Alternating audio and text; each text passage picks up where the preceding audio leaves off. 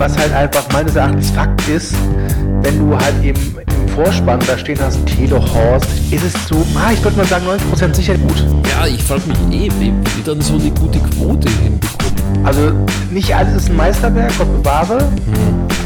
Sorry. Herzlich willkommen zum Telehorst. Einmal Genreumwandlung, bitte. Mittelmäßige Filme, die in einem anderen Genre total toll funktionieren würden.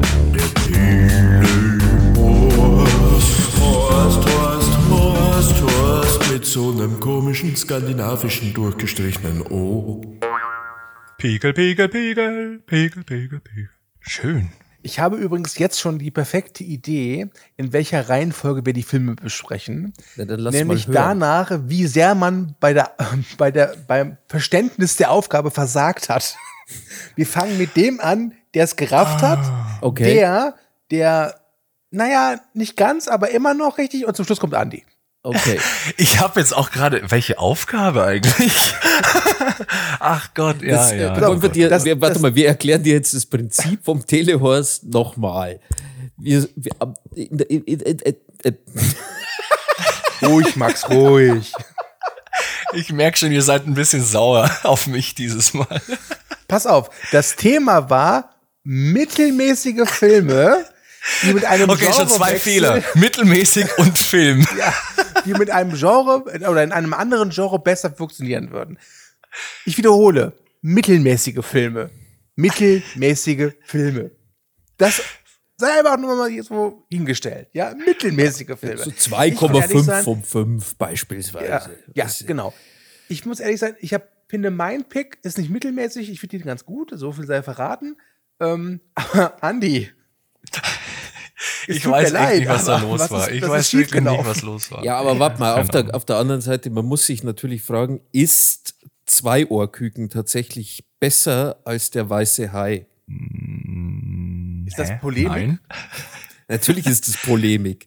Ich, Zweiohrhai. Mich, mich haut's ja aus den Latschen. Ja, ja, die Kollegen von Steven Spielberg haben sich mal gedacht, komm, hauen wir mal einen raus. Und äh, anscheinend haben sie keine Lust mehr, andauernd zu sagen, dass sie mit Star Wars und Herr der Ringe nichts anfangen können, was ja absolut okay ist. Also haben sie sich mal gedacht, komm, nehmen wir mal einfach einen der größten, besten und einflussreichsten Horrorfilme von Hollywood, Der Weiße Hai, gucken den und wird den scheiße. Also zumindest, äh, ich glaube, Berg war's. Berg war's, ja. Und da kann man nur sagen, äh, Oh, ja, jetzt bin ich aber jetzt dabei. wisst Also ihr, das warum ihr nicht anhören. gewonnen habt bei Battle of the Brains. Ne? Ja, außer, also es, es ist, ich meine, dass man dem weißen Hai drei von zehn gibt, ist ja eigentlich schon Blasphemie, aber ich, ich bin ja auch, ich gebe zu, ich würde auch dem einen oder anderen Publikumsliebling auch eine schlechtere Bewertung geben. Vielleicht nicht ganz so mies, aber im gleichen Atemzug dann, wie, wie war dieses The Kissing Booth 3 und von Caroline Herfurch, Furch, wie heißt Herfurth? die? Herf, Herfurth? Unsere Freundin aus Herfurth- Traumfrauen. Ja, genau, die Freundin aus Traumfrauen. Den Film SMS für dich mit einer 6 oder 6,5 von 10 zu bewerten, das ist dann.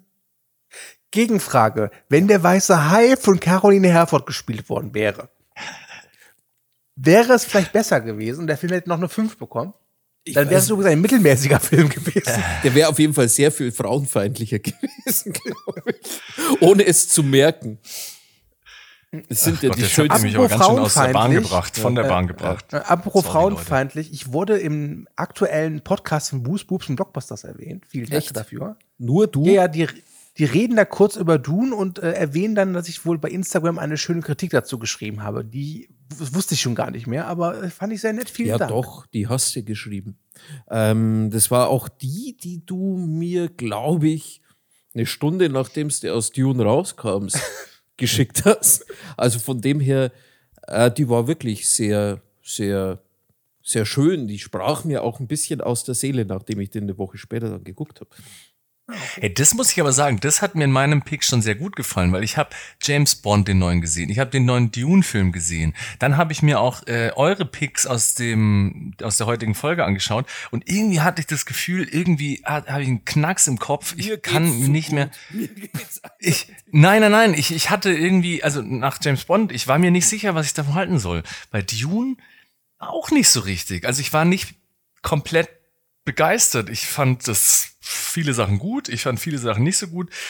Ich wusste nicht, wenn mich danach jemand gefragt hat, ja, wie war das? Wie fandest du das? Konnte ich nie sagen, geil oder Kacke, das war alles so ein bisschen so hm, Mittelmäßig. ich ta- tat mir da echt sehr schwer. Auch bei äh, Dampf Noodle Blues und äh, The Voices war auch so. Ja, haben wir auch in der Arbeit drüber geredet und ich habe dann so gemeint, ja, das und das, na, schwierig, schwierig. Und dann habe ich Zweierküken geschaut und da war ich sehr erleichtert, dass ich echt nach fünf Minuten gekotzt habe. Hat's deine Und, ganze äh, Skala auf einmal nach links verschoben. Ja, das fand ich ganz gut. Also es geht noch, was gut oder schlecht zu finden, wollte ich damit sagen. Das hat mich gefreut. Ja. Ich meine, jetzt sind ja alle. Aber ich freue mich deswegen umso mehr über die, eure Picks zu reden, weil äh, da habe ich auch Gesprächsbedarf. Bei dem letzten pff, habe ich einfach nur Kotzbedarf. Ja, also nochmal zu meiner Idee der Reihenfolge. Ich werde dafür fangen mit Max Film an, weil Max der Einzige ist, aus meiner Perspektive, äh, der das, der die Aufgabe verstanden und perfekt erfüllt hat. danach Mm, würde mm. ich meinen Film reinschieben und danach zum Abschluss als äh, Krönung des Abends sozusagen äh, dann zwei Ohrküken von und mit Til Schweiger, ausgewählt von One and Only Andy Jolanda Pawlitzki. Ja, wir hatten halt auch noch keinen Till Schweiger-Film, dachte ich mir. Nee, dachte ich, ich dachte, ich weiß nicht, was ich gedacht Ja. habe. Aber habt ihr eigentlich Honorable Mentions? Weil ich fand das Thema gar nicht so leicht. Ähm, ich kann mich jetzt auch nicht dran erinnern, was ich noch für Ideen hatte. Wir hatten in der letzten Folge noch drüber geredet, hier Mrs. Doubtfire als Horrorfilm, haha. Äh, oder Shining als Familienkomödie. Gibt's ja so einen Fake-Trailer auf YouTube, was ja auch ganz lustig ist und so. Aber Hattet ihr noch was? Ich muss nämlich sagen, ich habe, wie wir im Vorgespräch schon hatten, habe ich mir letztens mal wieder ein, zwei Telehorst-Folgen angehört. Und passend zu der heutigen Folge habe ich mir die deutsche Romcom-Folge angehört.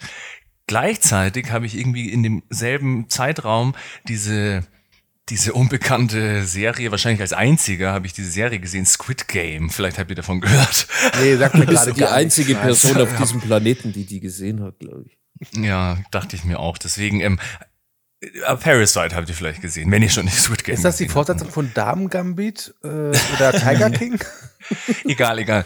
Auf jeden Fall habe ich da viel auch drüber gehört, gelesen und mir auch selber meine Gedanken gemacht und dass ja da diese Sozialkritik so stark und so raffiniert an manchen Stellen ist. Und dann habe ich halt, wie gesagt, diese äh, Podcast-Folge gehört, wo wir 100 Dinge ähm, besprochen haben. Und ich hätte gern ein südkoreanisches Remake von 100 Dingen, Dinge von Bong Joon-ho oder wie auch immer dieser Squid Game-Typ heißt, keine Ahnung was.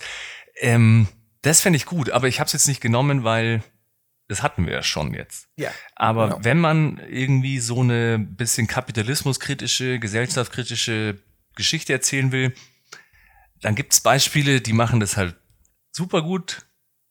Und dieses dumme Konzept von diesem dummen David Fitz, wie er heißt, zu nehmen und daraus irgendwie was Düsteres, ein bisschen Gemeines, wo dann die Leute gegeneinander sich aufspielen und das richtig fies wird oder so, das fände ich total schön. Ich möchte dir nicht zu nahe treten, aber ich habe das Gefühl, du willst nur davon ablecken, dass du Zweierküken ausgewählt hast. Das wird heute noch öfter passieren, glaube ich. Ja, aber was fände ich schon gut. Naja, also, ja, der, also besser als das, was du uns jetzt hier auftischt. Ich meine, die, die, die zweite Frage, die ja dann auch noch im Raum steht, ist ja, welches, in welches Genre will man seinen Pick dann irgendwie reinpressen? Und Bei Zweierküken ist es, glaube ich, egal. ich war, bei zwei Uhr Küken kam mir echt zwischen Slasher, Terror aus den, aus den mit 2000ern Frankreich, à la Martyrs, könnte ich mir echt vorstellen. Oder es ist einfach nur ein strunzdoofer Porno.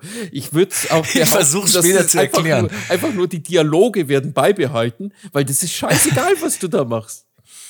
Ich versuche es später zu erklären. Ich habe ja Aber- gehört, dass äh, äh, Gaspar Noé, nachdem er Zweierküken geguckt hat, sich in Embryonalstellung zusammengekauert hat und am Daumen gelutscht hat. Ja. Also, we weißt du, dass er gesagt hat, ich werde nie wieder einen Film machen. Ich bin zwar kein Franzose, sondern ein Argentinier, aber ich werde nie wieder einen Film machen. Dieses Genre ist zu groß für mich. Ja, aber hattet ihr noch andere Ideen, außer denen, die ihr heute vorstellen Also, wollt? ähm, ich hatte auch das Problem, dass ich nichts gefunden habe und wollte halt auch jetzt nicht das Übliche nehmen, was du schon gesagt hast mit Shining, Mrs. Doubtfire und all die ganzen Sachen.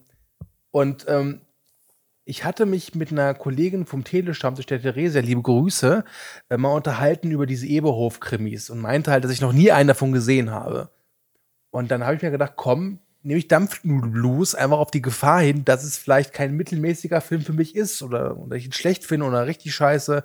Ich dachte mir, komm, guckst du den ersten Teil mal davon, weil das ist ja ein mega Erfolg. Und äh, Hast du jetzt ernsthaft den Film gesehen, das erste Mal, und erste du hast den Mal. Film ausgewählt, bevor du das mit dem Genre da gehabt hast, oder was? Also wusstest du gar nicht, was es für ein, also ich meine, du wusstest natürlich, dass es ein komödiantischer Krimi ist, bla bla bla, aus Erzählungen, aber du wusstest nicht wirklich, was passiert und du wusstest jetzt auch nicht, in welches Genre du es packen würdest. genau. Also das weißt ich- du wahrscheinlich ich wusste jetzt noch halt- nicht mal. Ja. Ich bin jetzt noch am überlegen, was ich. Nee, ich habe ich hab schon eine Idee, worein, worein ich es packen möchte. Ähm, ich habe halt. Das ist ja aber eine Frechheit für dieses Thema, einen Film auszuwählen, den man noch nicht kannte vorher. Jetzt, jetzt Andi, bitte. Sehr dünnes Eis. Ganz ehrlich, ey, Pawlitzki, wer im Glashaus sitzt, sollte nicht mit Elefanten werfen. Ganz ehrlich. Entschuldigung. Ich glaube, ganz ehrlich, dass man bei so einem Eberhofer-Krimi schon relativ gut weiß, was einem da erwartet. Ja. Und ich habe ja auch früher schon mal so ein paar, ich nenne es mal so, äh, Lokalkoloritfilme aus Bayern gesehen, zu diesem, diesem Rosenmüller zum Beispiel. Und die fand ich alle auch Minimum nett, ne? Oder mittelmäßig halt. Deswegen dachte ich, komm, äh, machst du mal hier einen Nägel mit Köpfen, guckst dir den an und dann kann, kann ich zumindest sagen, ja, ich, ich habe zumindest einen jetzt gesehen und ich kann auch so ein bisschen den Hype nachvollziehen, wenn ich ehrlich bin. Also es macht schon irgendwie Sinn aus meiner Perspektive, dass da jedes Jahr neuer kommt und dass da jedes Jahr von neuem die Leute da reinrennen. Ich glaube, es gibt schon sechs Teile, oder? Oder Mm. sieben. Kommt jetzt, es ist, läuft, glaube ich, glaub, der siebte. Es gibt, glaube ich, zehn Romane. Ich habe das ein bisschen, Mhm. ich habe auch ehrlich gesagt drei davon jetzt dann in dem Zuge hier gesehen. Während mir dann, äh, währenddessen ist mir aufgefallen, dass ich die ersten zwei schon kannte, aber sie komplett vergessen habe. War auf jeden Fall spannend und ich freue mich drauf. Aber es war auf jeden Fall dein erster Pick und du hattest jetzt keine anderen spruchreifen Wie Ideen. gesagt, halt, wie, wie du auch schon erwähnt hast, halt eben hier äh, The Wicker Man als Komödie und solche Sachen, die halt eben durch äh, YouTube gegeistert sind vor einigen Jahren, aber jetzt nicht so richtig, wo ich sage, wo ich stolz drauf sa sei, sagen könnte, okay, ich habe was Kreatives gefunden. Da Okay. war irgendwie, weiß nicht, äh, ja, es war irgendwie Aber ist auch schwer, weil ich finde, also mir ging es tatsächlich so, dass dieses mittelmäßig in der Hm. äh, in, der, in, der, ja, in, in dem Task. Das ist äh, noch so ein bisschen, das macht die Sache noch ein bisschen schwieriger, finde ich.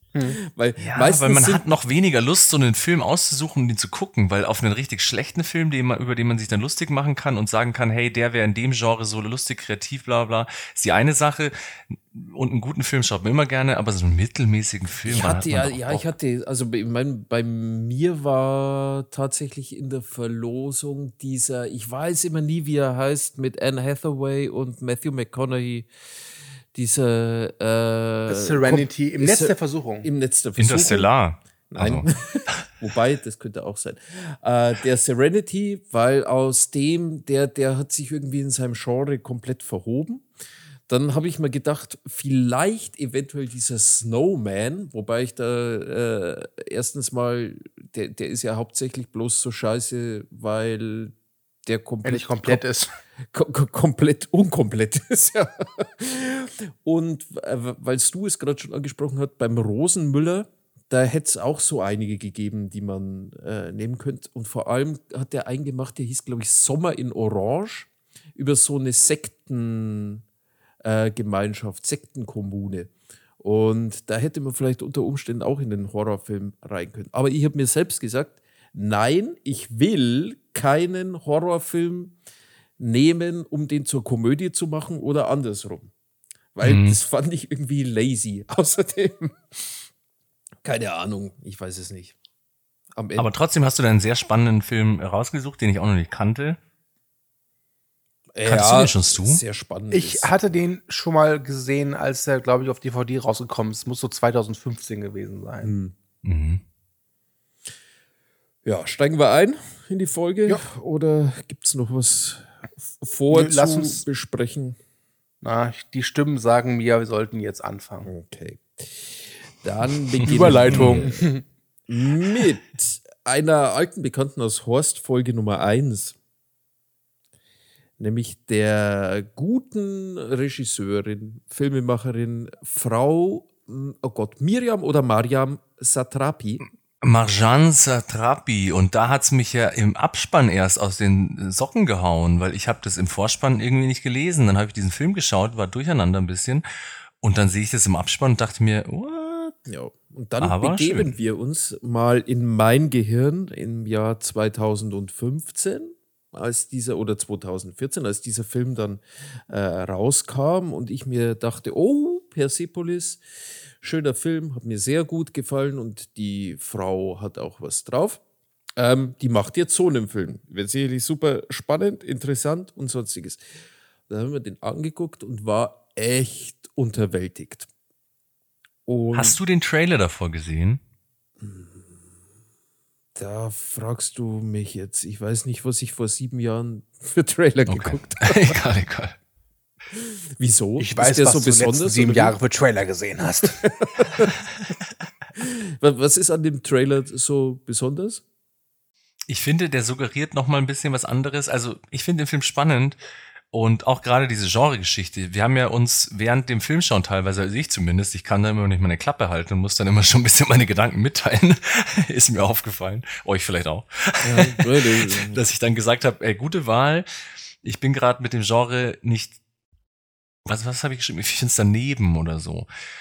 Und ich habe den Trailer vorher nicht gesehen und dann ist der Film so passiert und dann ist der Film so gelaufen und dann sind Sachen passiert, wo ich dachte, aha, das finde ich jetzt doch irgendwie ganz raffiniert. Dann habe ich aber nach dem Film den Trailer gesehen und dachte mir, ah, ihr vielleicht, weiß ich nicht, ist es irgendwie raffiniert, weil der Film, äh, der Trailer suggeriert halt das, was der Anfang des Films und vielleicht auch ein bisschen der Schluss suggeriert, dass es halt einfach so eine typische Ryan Reynolds absurde Komödie ist irgendwie, was man jetzt ja mit Free Guy habe ich noch nicht gesehen, aber ich habe auch keine Lust drauf, eben aus diesem Ja, aber an, da- tatsächlich so dieses Free Guy. Äh, also ich erst erste Frage, die ich überhaupt habe, die muss ich ans Du stellen.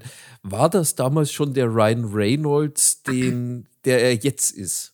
Nein, Also- damals war es der Rom-Com Ryan Reynolds, der so Filme gemacht hat wie The Proposal mit Sandra Bullock. Ich weiß auch noch, dass Ryan Reynolds damals wirklich so ein No-Go war. Das, das, dasselbe, was Channing Tatum, Zac Efron oder Matthew McConaughey halt lange Zeit hatten. Irgendwann hatten die halt so einen Ruf und dann kam irgendein anderer Film, der hat sich rausgeholt. Und Ryan Reynolds war damals noch nicht Deadpool, der war halt damals einfach der gut aussehende Rom-Com-Typ. Aber Buried war das schon. Buried, hat- ja genau, das war mit, mit Voices so sein Versuch, sich daraus zu befreien. Okay. Ähm, Ja, muss dafür, auch sagen, dafür Chapeau. Also, ja, Ja, ich finde die Info, also die Frage fand ich sehr gut, Chapeau Max. Und die Antwort, also die Information dazu, die gefällt mir auch gerade sehr gut, weil umso besser. ich vergesse trotzdem nicht, dass du Zweierküken ausgewählt hast.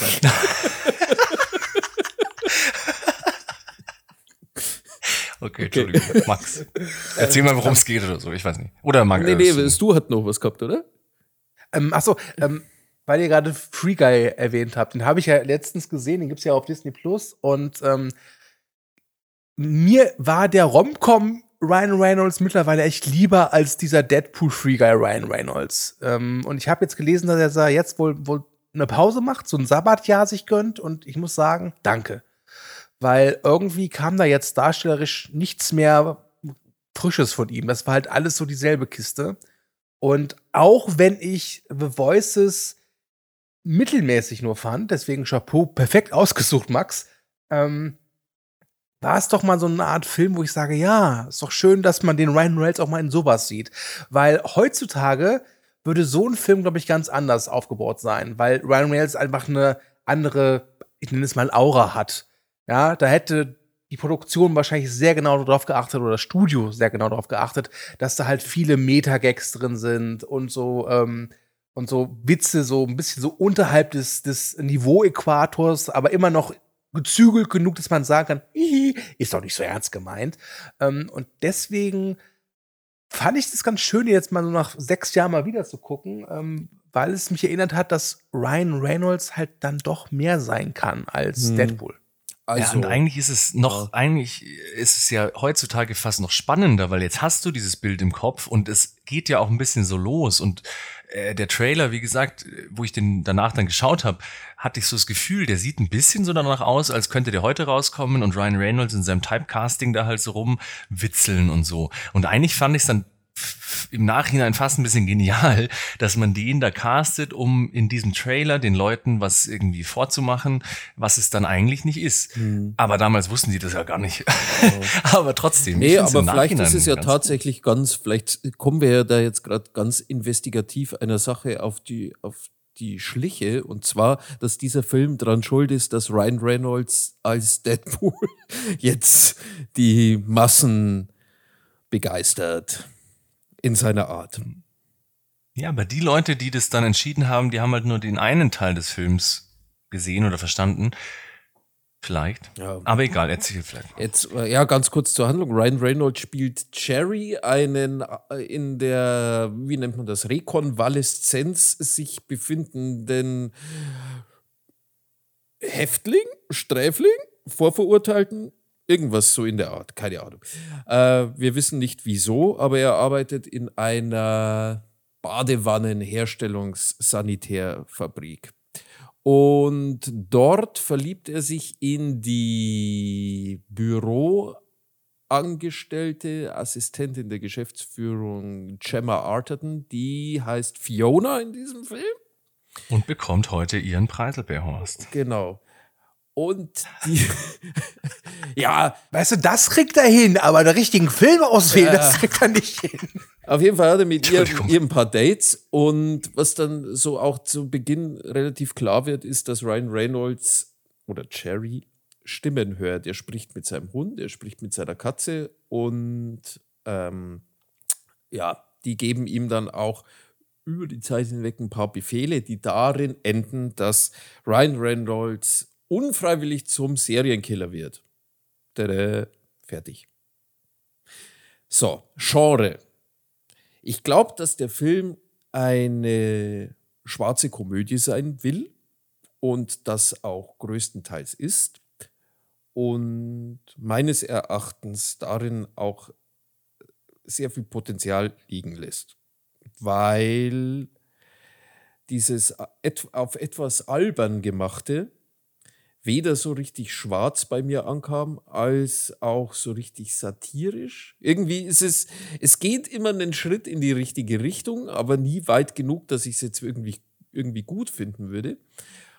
Und andererseits ist es halt so, dass die Figur, die Cherry ist, ja an sich eigentlich doch eine sehr spannende Figur ist. Vor allem, ich finde, ich habe während des gesamten Films nie so wirklich ähm, ihm das übel genommen, dass er da Menschen tötet.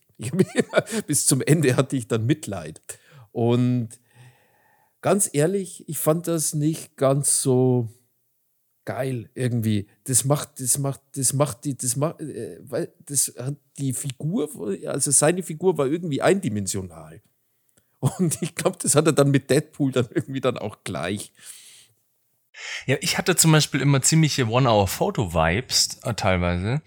Irgendwie, weil eben dieses Mitleid mit dem Psychopathen so ein bisschen, weil eigentlich das gar nicht so schlecht gespielt ist. Und dann gibt's ja auch Szenen, wo er mit dieser, wie heißt die, Anna Kendrick, glaube ich, also mit dieser zweiten Kollegin, äh, mit der er dann wirklich eine gute Zeit hat und dann auch, dass du auch hoffst, so von wegen, hey, hoffentlich klappt es, weil irgendwie die ist ja eh cooler als die andere und die hat ja auch Bock auf ihn und so.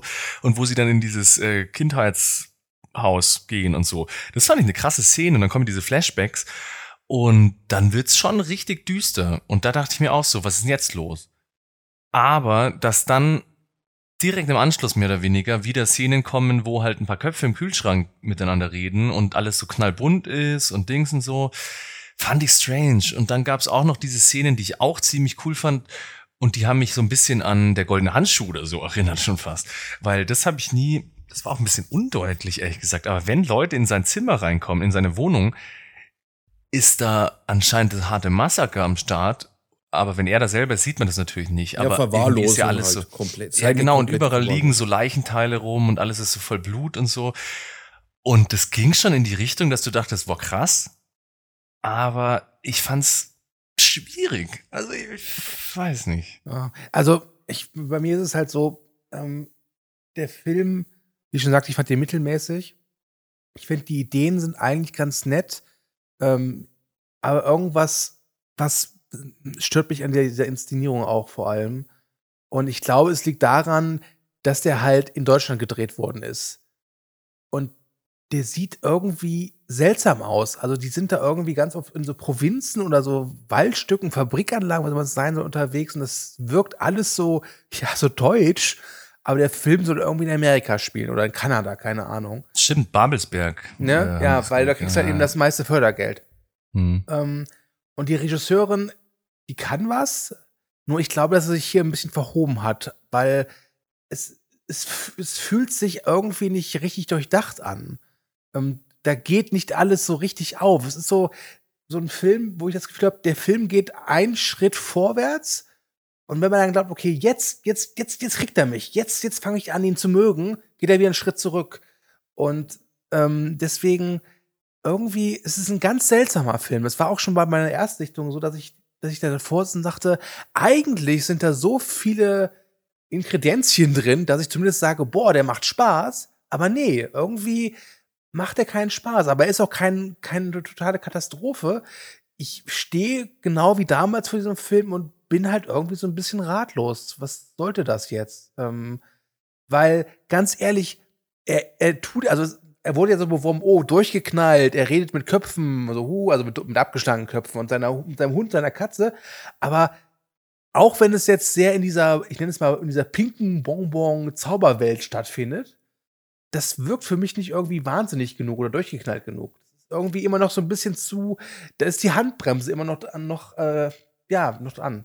Ja, aber das, was du gesagt hast mit dem Schritt vor, zurück, fand ich eigentlich ganz cool, weil eigentlich, wenn ich den Trailer schaue und ähm, denke, okay, da wollte die liebe Marjan äh, die Leute ein bisschen verarschen und sagen so, haha, das wird die neue, Bonbon-Komödie, die gerne auch ein bisschen schwarz und ein bisschen brutal an den Stellen ist oder so, aber dass es dann so düster wird und dass der Typ eigentlich von Anfang an äh, psychische Probleme hat und dass es dann halt eben so, so ernst wird auch und so, fand ich cool. Aber dass er dann eben doch wieder den Schritt zurück macht und dann doch wieder so ein bisschen witzig ist zwischendurch und so, weil theoretisch kannst du die Film, die Leute ja reinlocken und ihnen dann halt was total fieses vorsetzen, aber dann kannst du es ja auch durchziehen. Aber dass es dann doch immer so wieder hin und her springt und dann müssen doch noch mal so Gags sein, wo ich dachte so, das finde ich jetzt daneben.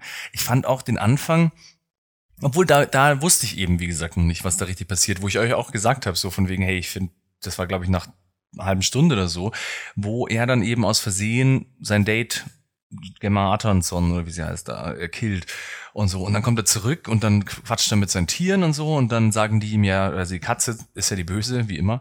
Und dann sagt sie ihm ja, du musst die Leiche wegschaffen. Und wo er dann da steht und die zersägt. Ah, das fand ich grenzwertig. Also das, da war ich noch nicht so drauf. Also und das, das, das fand ich auch uncool, ehrlich gesagt, weil das, das hat mich ein bisschen an diesen ersten Film, den ich damals auch beim Telestammtisch besprochen habe, diesen äh, ähm, One äh, Man with Young Man with Potential. High Potential oder so, wo ich, wo ich dachte so, ähm, das ist so unangenehm, aber nicht, weil es brutal ist oder sonst was, sondern weil das mit dieser Szene gerade so so lax umgeht irgendwie und es ist irgendwie völlig daneben und ich fand es echt komisch. Aber dann Ja, später es ist passieren halt, Es Sachen. ist halt immer so eine, so, eine, so eine Form der Entwürdigung auf der einen Seite, aber also hat halt nicht genug Tiefe, um, um das Ganze dann irgendwie cool wirken zu lassen. Weißt du, wie ich meine? Ja, weil das halt dann aber auch noch eben während der Szene in sich ähm, so witzig sein sollte, weil der spricht da, glaube ich, gerade mit seiner Katze und dann siehst du nur, wie er da irgendwas macht, dann siehst du einen wackelnden Fuß, dann weißt du, okay, der zersägt da gerade diese junge Frau und dann hörst du diese Geräusche und ich fand's super unangenehm, aber dann kommen währenddessen so Witze und das, das fand ich nicht cool. Also ich Ja, fand's cool, dass er dann danach in eine düstere Richtung geht. Aber da wurde es dann halt ernsthaft düster. Aber diese, dieses Zusammenspiel aus ernst und brutal und den Witzen fand ich meistens so ein bisschen daneben. Also wenn, gesagt. wenn, wenn ich jetzt ich glaube, vielleicht, vielleicht wäre der Film auch besser gewesen, wenn er irgendwie so einen roten Faden verfolgt hätte, dass er mehr oder weniger sich von Minute 1 Bonbonfarben zu Minute 90 in sowas absolut Düsteres verwandelt hätte. Dann hätte ich mir aber, eine, aber, ja. wahrscheinlich diese Art und Weise hätte ich mir eingehen lassen und hätte gesagt, okay, gut, da, da ist was Durchdachtes dahinter. So hat sich für mich tatsächlich eher angefühlt, wie es du schon meinte, ein bisschen zusammengewürfelt, Kraut und Rüben, dass man nicht so wirklich weiß, wo soll es hingehen. Man merkt manchmal streckenweise auch, oder man meint zu merken, dass vielleicht sogar die Regie nicht unbedingt immer wusste, was dann am Ende für einen Film dabei rauskommen soll. Und du hast halt dann auch oft das Problem, dass viele der, sage ich mal, Nebendarsteller außer den drei Hauptfiguren auch unglaublich so Sitcom-billig irgendwie wirkten, was dem Ganzen dann nicht gut tat. Also so alles in allem ist es halt eine Mischung. Das ist so ein wobei, Cocktail ja, mit wobei, 37 Zutaten irgendwie. Mhm. Wobei, dass die so Sitcom-mäßig agieren teilweise, das kann man noch nachvollziehen, weil es ist ja seine, seine, seine Fantasie, ja, seine Illusion. Ja, klar. Und was du gesagt hast, von wegen, dass er sich halt so von ähm, Bonbonfarben hin zu, ne, sag ich mal jetzt, Hölle entwickelt. Mhm. Ich fände es ja andersrum spannender. Wenn du Oder so, zuerst ja. das ganze Grauen hättest und das so nach und nach zu, so einer Bonbonfarben Welt wird. Ähm, das, das fände ich sogar recht spannend. Ich überlege gerade, ob es da irgendeinen Film gibt, der das macht. Mir fällt gerade keiner Keine ein. Ahnung, aber egal. Aber wir, wir, wir, wir, wir sind ja heute eh im, im äh, Auftrag der Genreumwandlung unterwegs. Und deswegen, ich hätte wahrscheinlich tatsächlich gerne in so, ein, in so eine Art, ja, Drama, Drama Noir, irgendwas sowas wie der so Joker, Joker, war. Ah, ja, genau. Ja. Könnte ich mal gut Ja, das vorstellen. fand ich auch, also ich, ich, was du gesagt hast, das fand ich cool. Also ich hätte das auch cool gefunden, wenn der halt so lustig losgeht. Und man merkt ja am Anfang, also ich hatte immer das Gefühl so ein bisschen so, hä, soll ich jetzt das lustig finden? Weil man merkt ja relativ schnell, dass der halt ernsthafte psychische Probleme hat und so. Und dann, dass du halt da noch so ein bisschen mitgehst und das ist nicht so schnell, also wo er dann zum Beispiel aus Versehen dann seine ähm, Angebetete da tötet und so und dann ist es, bleibt's noch so witzig. Und ich hätte es cooler gefunden, wenn der Film halt so heiter Sonnenschein anfängt und so ein bisschen lustig und bla bla und dann eben diese eine Szene, wenn sie dann in seinen in seine Wohnung dann mal reinkommen und dann siehst du es mal wirklich aus der realen Sicht und dann sieht es aus wie in der goldene Handschuh oder so. Mhm. Und dann wird es auf einmal super düster oder so. Das fände ich cool. Aber trotzdem, äh, weil Genre Switch an sich fände ich es trotzdem doof oder nicht so spannend, wenn das halt komplett das wäre.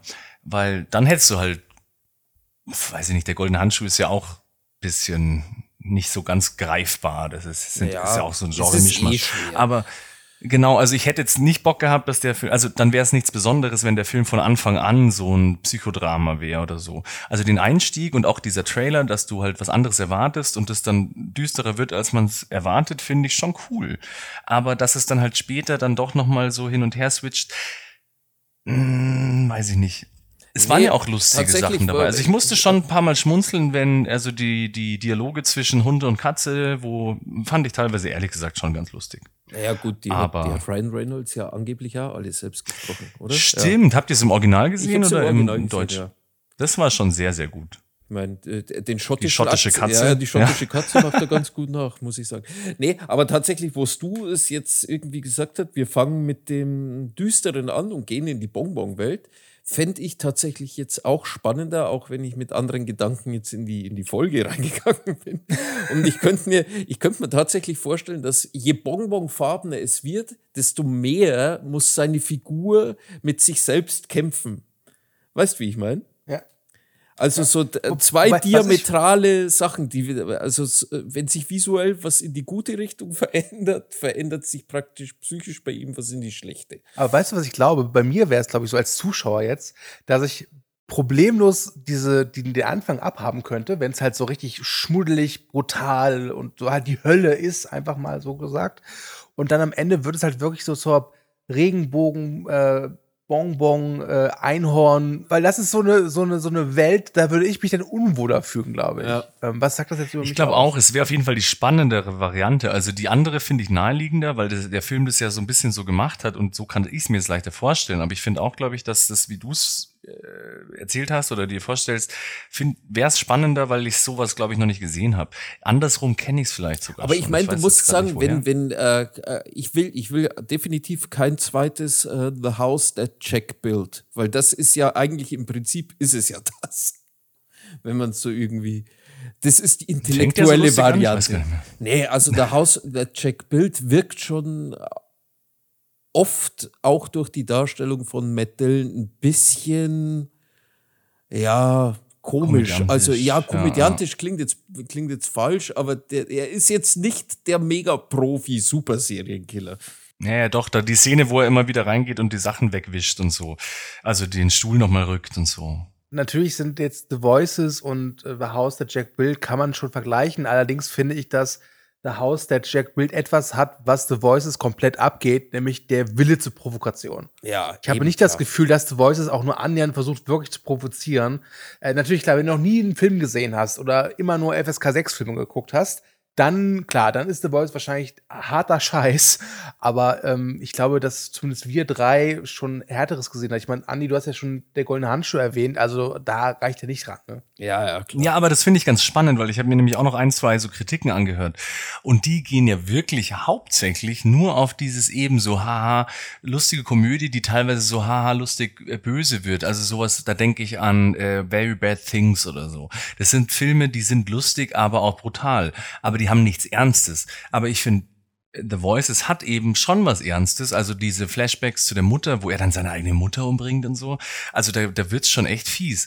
Und aber ich weiß, was ihr meint, dass das halt nicht, äh, keine Ahnung, wenn den halt Lars von Trier gemacht hätte, dann wäre der, hätte anders ausgeschaut. Ja, dann wäre erst noch mal Ahnung. eine Stunde länger. Das hätte ihm nicht gut getan. und das Zweite ist äh, tatsächlich dieser, ich glaube, äh, also The Voices hätte jetzt auch keinen Provokationsfaktor oder sowas benötigt. Ich finde es einfach nur schade, dass du eben eine Figur hast wie diesen Jerry, der eigentlich so mehr oder weniger schon eine spannende Backstory bietet, die man dann auch gut aufbauen kann und Ryan Reynolds den auch, finde ich, sehr erfrischend dargestellt hat. Also an der Figur mag es nicht scheitern bei mir, aber ich finde halt das Korsett drumherum einfach irgendwie unpassend.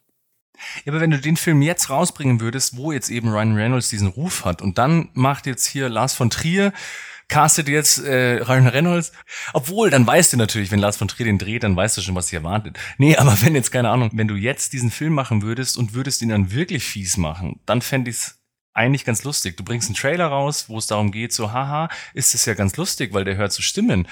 Und Ryan Reynolds ist total albern und so. Und dann kommt raus, Moment mal, der äh, ist völlig traumatisiert, hat seine Mutter umgebracht und ähm, das geht alles völlig bergab.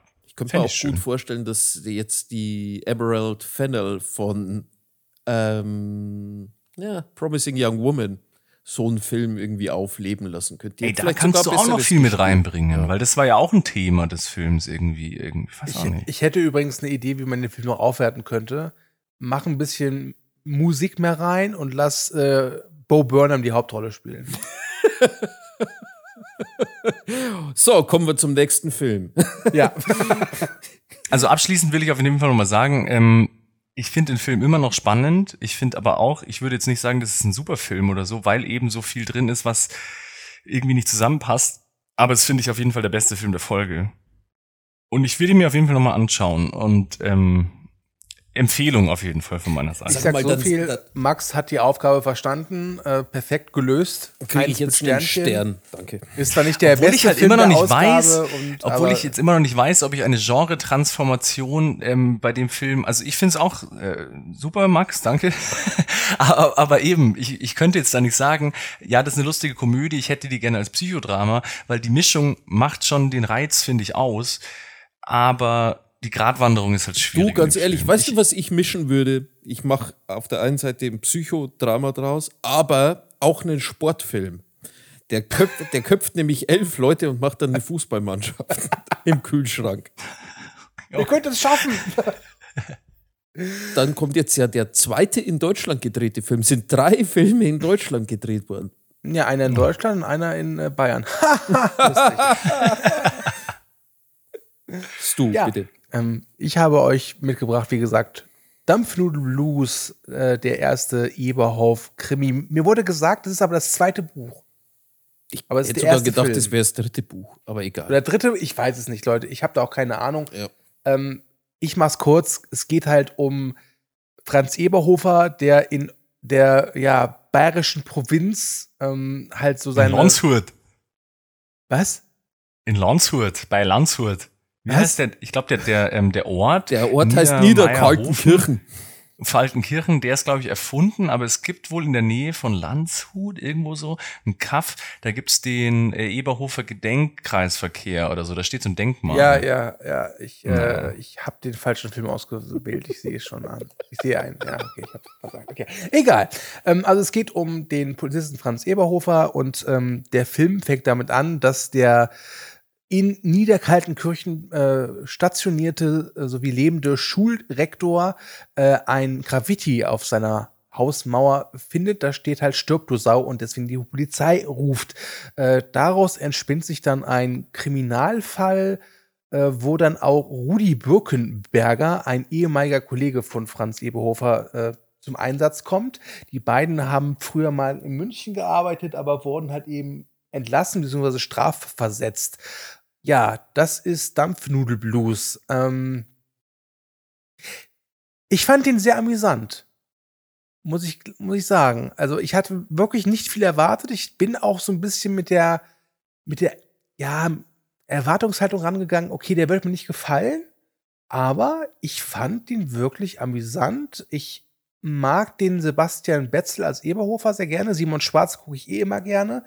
Diese ganzen Figuren äh, sind sehr skurril, ähm, teilweise auch ein bisschen absurd, hat leichte Kronenbrüder-Vibes. Ähm, deswegen dachte ich mir zuerst, als ich ihn fertig geguckt hatte, okay, wir machen aus Dampfnudelblues den biovarischen No Country for Old Man. ähm, ich habe dann aber doch was anderes mir überlegt und zwar diesen, weil da so viele schräge Figuren rumlaufen, teilweise für so nur für eine Szene, wirklich so eine richtige Groteske draus machen. Richtig überspitzt, richtig überzeichnet. Ich habe mir hier als Stichpunkt aufgeschrieben, das biovarische Naked Lunch. Oh, oh. Ja, Das wäre gut. Leute in Weißwurst zerlegen. ja. Oder aus Ähm. allem, was da rumfleucht, Obersten machen. Ähm, ich habe aber auch natürlich ein paar Kritikpunkte. Also ich fand den Film gut, aber jetzt nicht, dass ich sage, Holly Waldfee, das ist ein Must-See. Das, das ist es nicht. Es gab aber auch ein paar Sachen, die mich gestört haben. Ähm, ich, vielleicht bin ich mittlerweile auch einfach zu Vogue, aber ich fand, er hatte ein paar, ja, schon so Sachen, die ich schon so ein bisschen rassistisch empfand. Also wenn er da seine kleine, was ist das, Nichte, also die Mhm, Tochter mhm. seines Sohnes, die ja irgendwie Asiatin ist, dann immer so als, wird die nur Uschi, nee, Sushi wird sie genannt. Ja. Ähm, dann gibt's auch noch so einen äh, afrikanischen, glaube ich, ist es ein Fußballspieler. Da wird dann auch so nur auf diese Hautfarbe draufgegangen. Wobei ich sagen muss, okay, vielleicht bildet es ja auch einfach so die, das den Alltag in Niederkaltenkirchen ab, also in diesen, in dieser biovarischen Provinz. Ich meine, ich kenne es jetzt nicht, aber ich weiß, wie es in der rheinischen Provinz abgeht, teilweise. Das ist vielleicht dann doch gar nicht so weit weg von der Nee, ich glaube, das ist ähnlich, ja. Ne? Ähm, was ich aber wirklich als störend empfand, wirklich als, als, als Störkörper, es gibt so eine kleine Episode, ähm, wo der Franz Eberhofer, der Niederkaltenkirchen mittlerweile in- und auswendig kennt und man kennt sich, ne, gibt es so eine etwas ältere Frau, die wohl regelmäßig bei der Polizei anruft, weil sie von ihrem, ich glaube, Ehemann im trockenen Zustand verprügelt wird. Und dann Ehemann und Bruder oder so. Ehemann und Bruder, genau. So sind, also er kommt da an und die Frau ist äh, zer- zerschlagen und äh, also aufgequollenes Gesicht wegen den ganzen Tränen und wegen der Schläge wahrscheinlich, sitzt sie da im Morgenmantel, die beiden Männer im Unterhemd äh, und mit Bier überall besudelt, liegen da schlafend, also komatös eher gesagt. Und äh, sie will jetzt Anzeige erstatten und der Eberhofer reagiert darauf so, also man merkt halt, dass es öfters vorkommt. Aber ich finde, dass der Film, also mein, aus meiner Perspektive zumindest, schon versucht, aus dieser Genervtheit, Angenervtheit vom Eberhofer, dass er schon wieder dahin muss, schon so ein bisschen, ich nenne es mal humoristisches Kapital schlagen will. Und das fand ich äh, nicht so toll. Ich meine, es kommt nachher halt noch so eine Art, ich nenne es mal Payoff, aber das, das, ja, es hat mich irgendwie ein bisschen gestört, weil das wirkte halt wie so ein Fremdkörper, wie so, okay, jetzt sind wir mal richtig ernsthaft und nutzen das dann aber auch wieder, um Humor zu generieren. Und wenn ich dem Film was ankreiden würde, dann ist es halt vor allem das. Jetzt habe ich lang genug geredet zu dir. Ja, wo das genau in die Kerbe schlägt zu den anderen Sachen, die du gesagt hast, ähm, ähm, ob das das und das darstellen soll. Und da gab es noch mehrere Sachen. Also ich, ich bin jetzt ein bisschen verwirrt, weil ich habe mir dann, wie gesagt, äh, aus irgendeinem Grund, nicht weil ich jetzt so begeistert war, aber irgendwie hatte nichts anderes zu tun und dann fand ich das irgendwie eben Du wolltest du die Sichtung von Zweierbrücken aufschieben, oder? Und ich habe dann äh, noch Schweinsleberkäse, Bumskopf, wie auch immer die ganzen Filme heißen. Bumskopfsülze. Äh, noch, noch ein, zwei andere da gesehen, weil die sind ja relativ kurz und auch ein bisschen kurzweilig und so. Es wurde dann aber auch nicht besser. Und ähm, also jetzt auch nicht. Ähm, ja, was wurde es denn jetzt?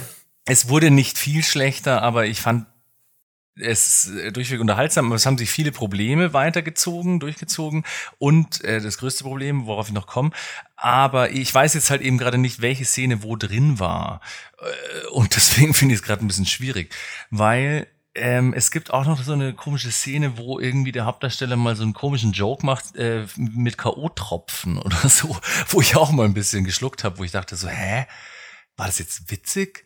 Oder soll das jetzt. Ich glaube, das war nicht bei Dump Okay, Blues. dann war das im also zweiten. Ist ja auch egal. Das sagt er dann zu dem, äh, zu dem äh, Simon Schwarz mal irgendwie sowas. Ja, äh, K.O.-Tropfen, gell, die hast du immer dabei. Oder irgendwie sowas. Und dann, ähm, es war ein bisschen daneben, aber äh, ob das jetzt ob man das jetzt problematisch finden muss oder ob das halt einfach nur heißen sollte, ja, du kriegst halt sonst keine ab, deswegen brauchst du die. Schwierig. Und auch dieser ähm, Typ mit diesen Brillengläsern, die so super dick sind, wo er diese Frau, die anfangs immer geschlagen wird, in diesem Dorfpuff trifft, ist, glaube ich, wahrscheinlich auch im späteren Teil. Ja.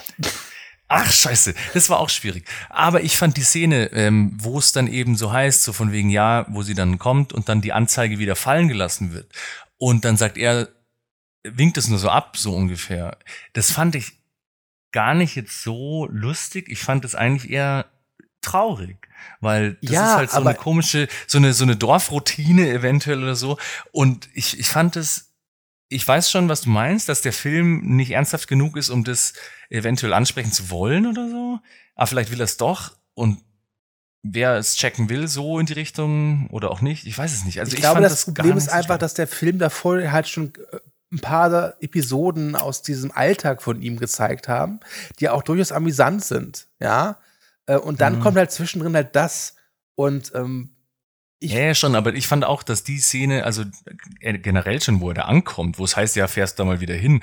Und dann heißt so, ja, die wurde gerade von eben ihrem Bruder und ihr Mann oder so, keine Ahnung was, verprügelt und dann hat sie sich ja an dem einen Tag, glaube ich, mal gewehrt, oder war das hm. nicht so? Ja, Dass ja. sie denen mal die ja. Bierflasche auf den Schädel gehauen hat und dachte ich auch so, boah, das ist aber schon ein bisschen krass. Und da wird eigentlich, da, da passiert dann nicht mehr viel. Also es ist schon so eine Side-Episode, aus der, die eigentlich nichts wirklich, aus der nichts gemacht wird. Aber eigentlich fand ich die schon heftig. Aber es passt nicht in den Film, ja, stimmt schon. Ja, ist halt einfach so, dieser Sebastian Betzel hat einfach so eine, der hat eine super Ausstrahlung. Also ich könnte dem, glaube ich, stundenlang zugucken, wie der einfach nur mit keiner, also mit keiner guten Laune, weil er auf nichts Bock hat, da rumfährt und äh, einfach so nur seine, seine, äh, seine Semmeln essen will eigentlich, ja, und seine Ruhe haben möchte. Ähm, aber irgendwie halt, das ist dieses, weiß nicht, ich glaube, wenn es die erste Episode gewesen wäre, also wenn man das erste, was man von ihm sieht, ist, wie er diese Frau besucht, dann wäre es, glaube ich, was anderes gewesen.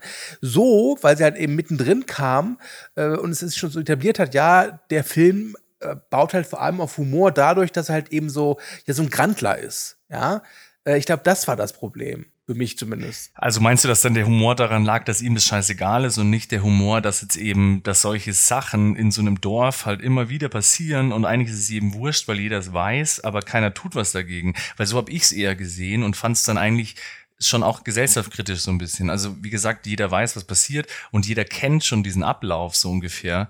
Und es macht keiner gegen was, äh, dagegen was und jeder weiß schon, ja, äh, also die Anzeige es, es hatte, fallen gelassen. Es, hat, es, hatte so ein bisschen was von diesen Wolf Haas-Krimis aus Österreich, die immer anfangen mit, oh, jetzt ist halt schon wieder was passiert.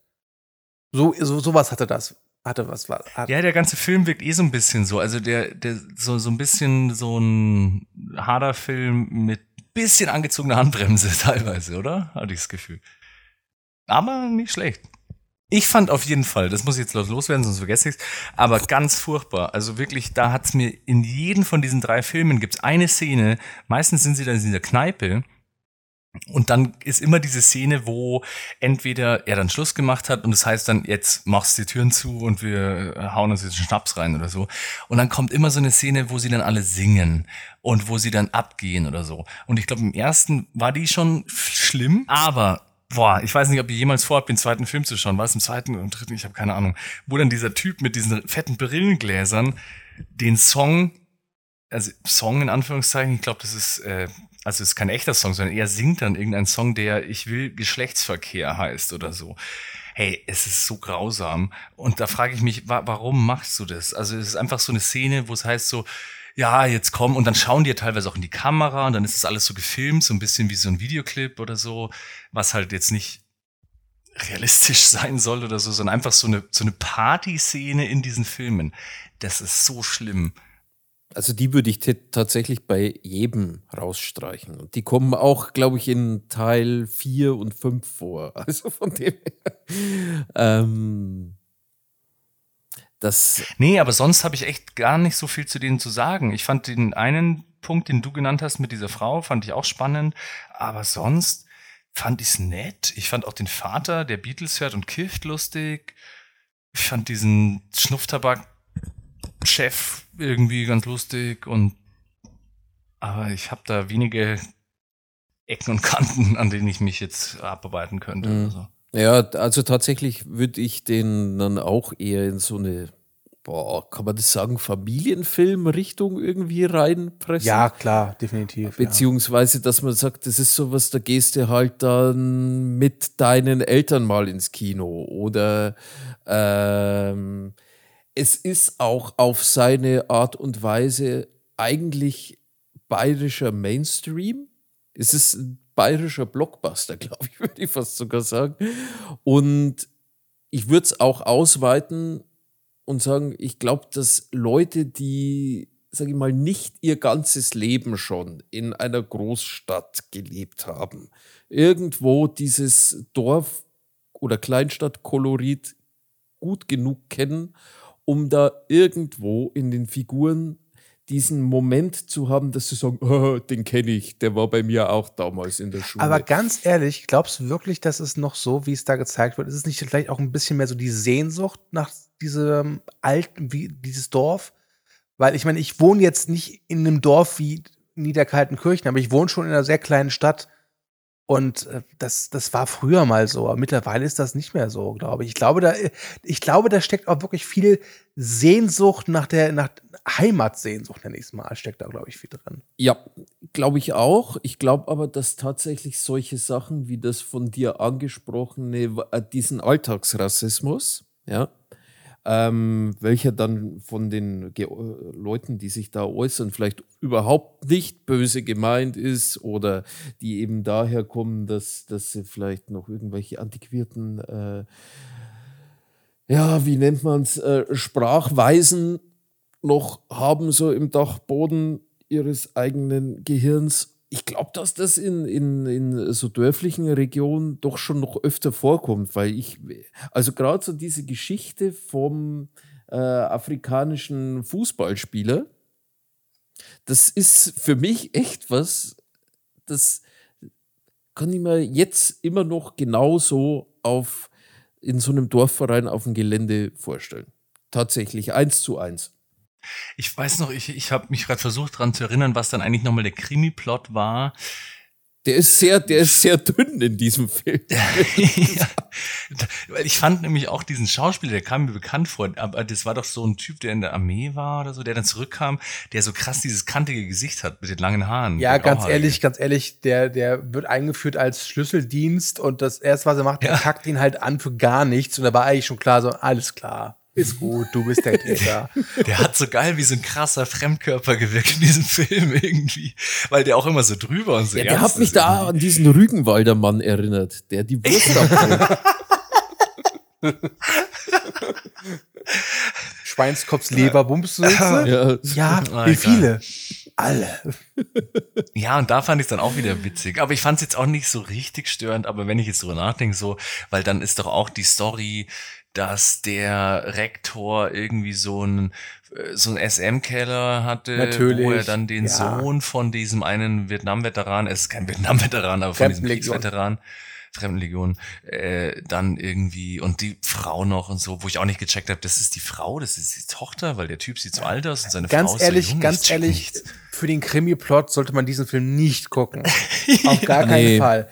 Wenn ihr anspruchsvolle Krimi-Kost zum Mitgrübeln, nein. Dann schaut abgeschnitten. Nein, nein. Aber wenn ihr halt so einfach, also, ja, eine amüsante Krimi-Komödie, wo das Amüsante im Vordergrund steht. Und ich, ich kann ihn nicht, nicht genug erwähnen, aber dieser Sebastian Betzel oder Betzel ist einfach super. Ich könnte ihm wirklich stundenlang zugucken, wie der rumkrantelt. Ist so ein bisschen mein Max Rauscher im Film, ja? Aber ich mag den auch saugern. Tatsächlich. Ja, mag, ich mag ihn nett. sehr gern. Ich mag, ich mag den Simon Schwarz sehr gern. Ich finde die Oma, ich glaube, die ist in den nächsten Teilen, wird die durch eine andere Darstellerin verkörpert. Ich bin mir nicht ganz sicher. Ähm, die ist eigentlich, also wenn du jetzt da irgendwie rumfragen würdest, wer ist der Highlight bei den Eberhofer-Geschichten, dann würden viele sagen, die Oma. Ähm, und so an, also an den Figuren habe ich eigentlich nichts auszusetzen. Die sind, äh, ich glaube, auch eher von so österreichischen Krimikomödien beeinflusst als jetzt vom klassischen Deutschen. Ja, das stimmt. Man merkt da schon die Zugehörigkeit zu Österreich. Nur wie gesagt, es ist so, also es ist Ösi-Krimi-Light. Es ist Ja. jetzt kein Knochenmann oder so. Nee, ne? das, nee. das, so weit geht's nicht.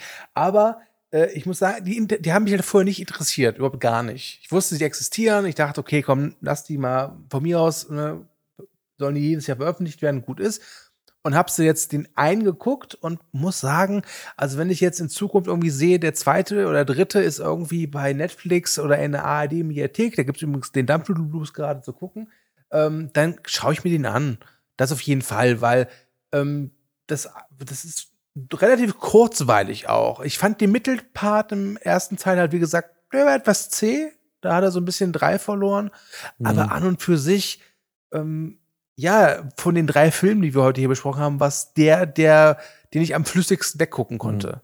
Und ich glaube, ich hatte auch nie so ja. richtig das Gefühl, als wäre das ein ähm, Film, Film. Ich habe das eigentlich immer so als eben so eine Fernseh. ja, ist es auch. Die ersten beiden sind auch eher als Fernsehfilme konzipiert.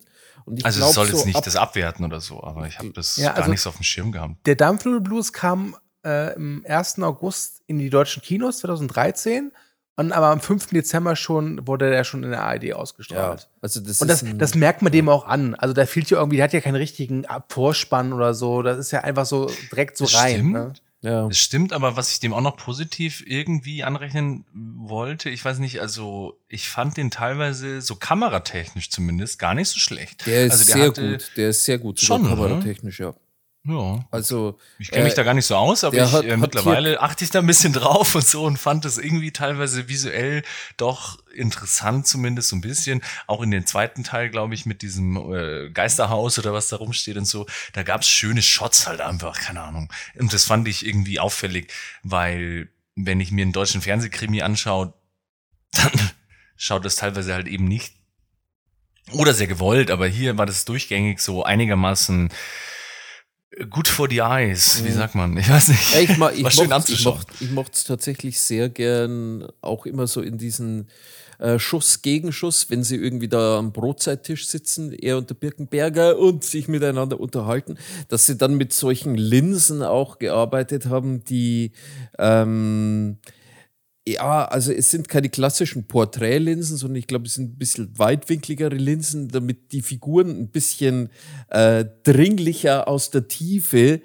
rauskommen können, wenn sie sich nach vorne beugen. Und das äh, sind so Dinge, es sind so kleine Kniffe, die finde ich, die machen den jetzt dann doch eher kinofilmiger, als er halt jetzt eigentlich ausgelegt war, weil ich glaube tatsächlich, dass der als Fernsehfilm ausgelegt war. Ja, ja, und so Einstellungen, auch gerade was halt dann auch äh, dieses dörfliche Dings da unterstreicht, was dann auch teilweise gut aussieht, wenn sie halt einfach die Straßen, wo der, oder im Kreisverkehr und so, da waren halt nette Einstellungen dabei, wo ich dachte, das schaut gut aus einfach und nicht, nicht random halt einfach.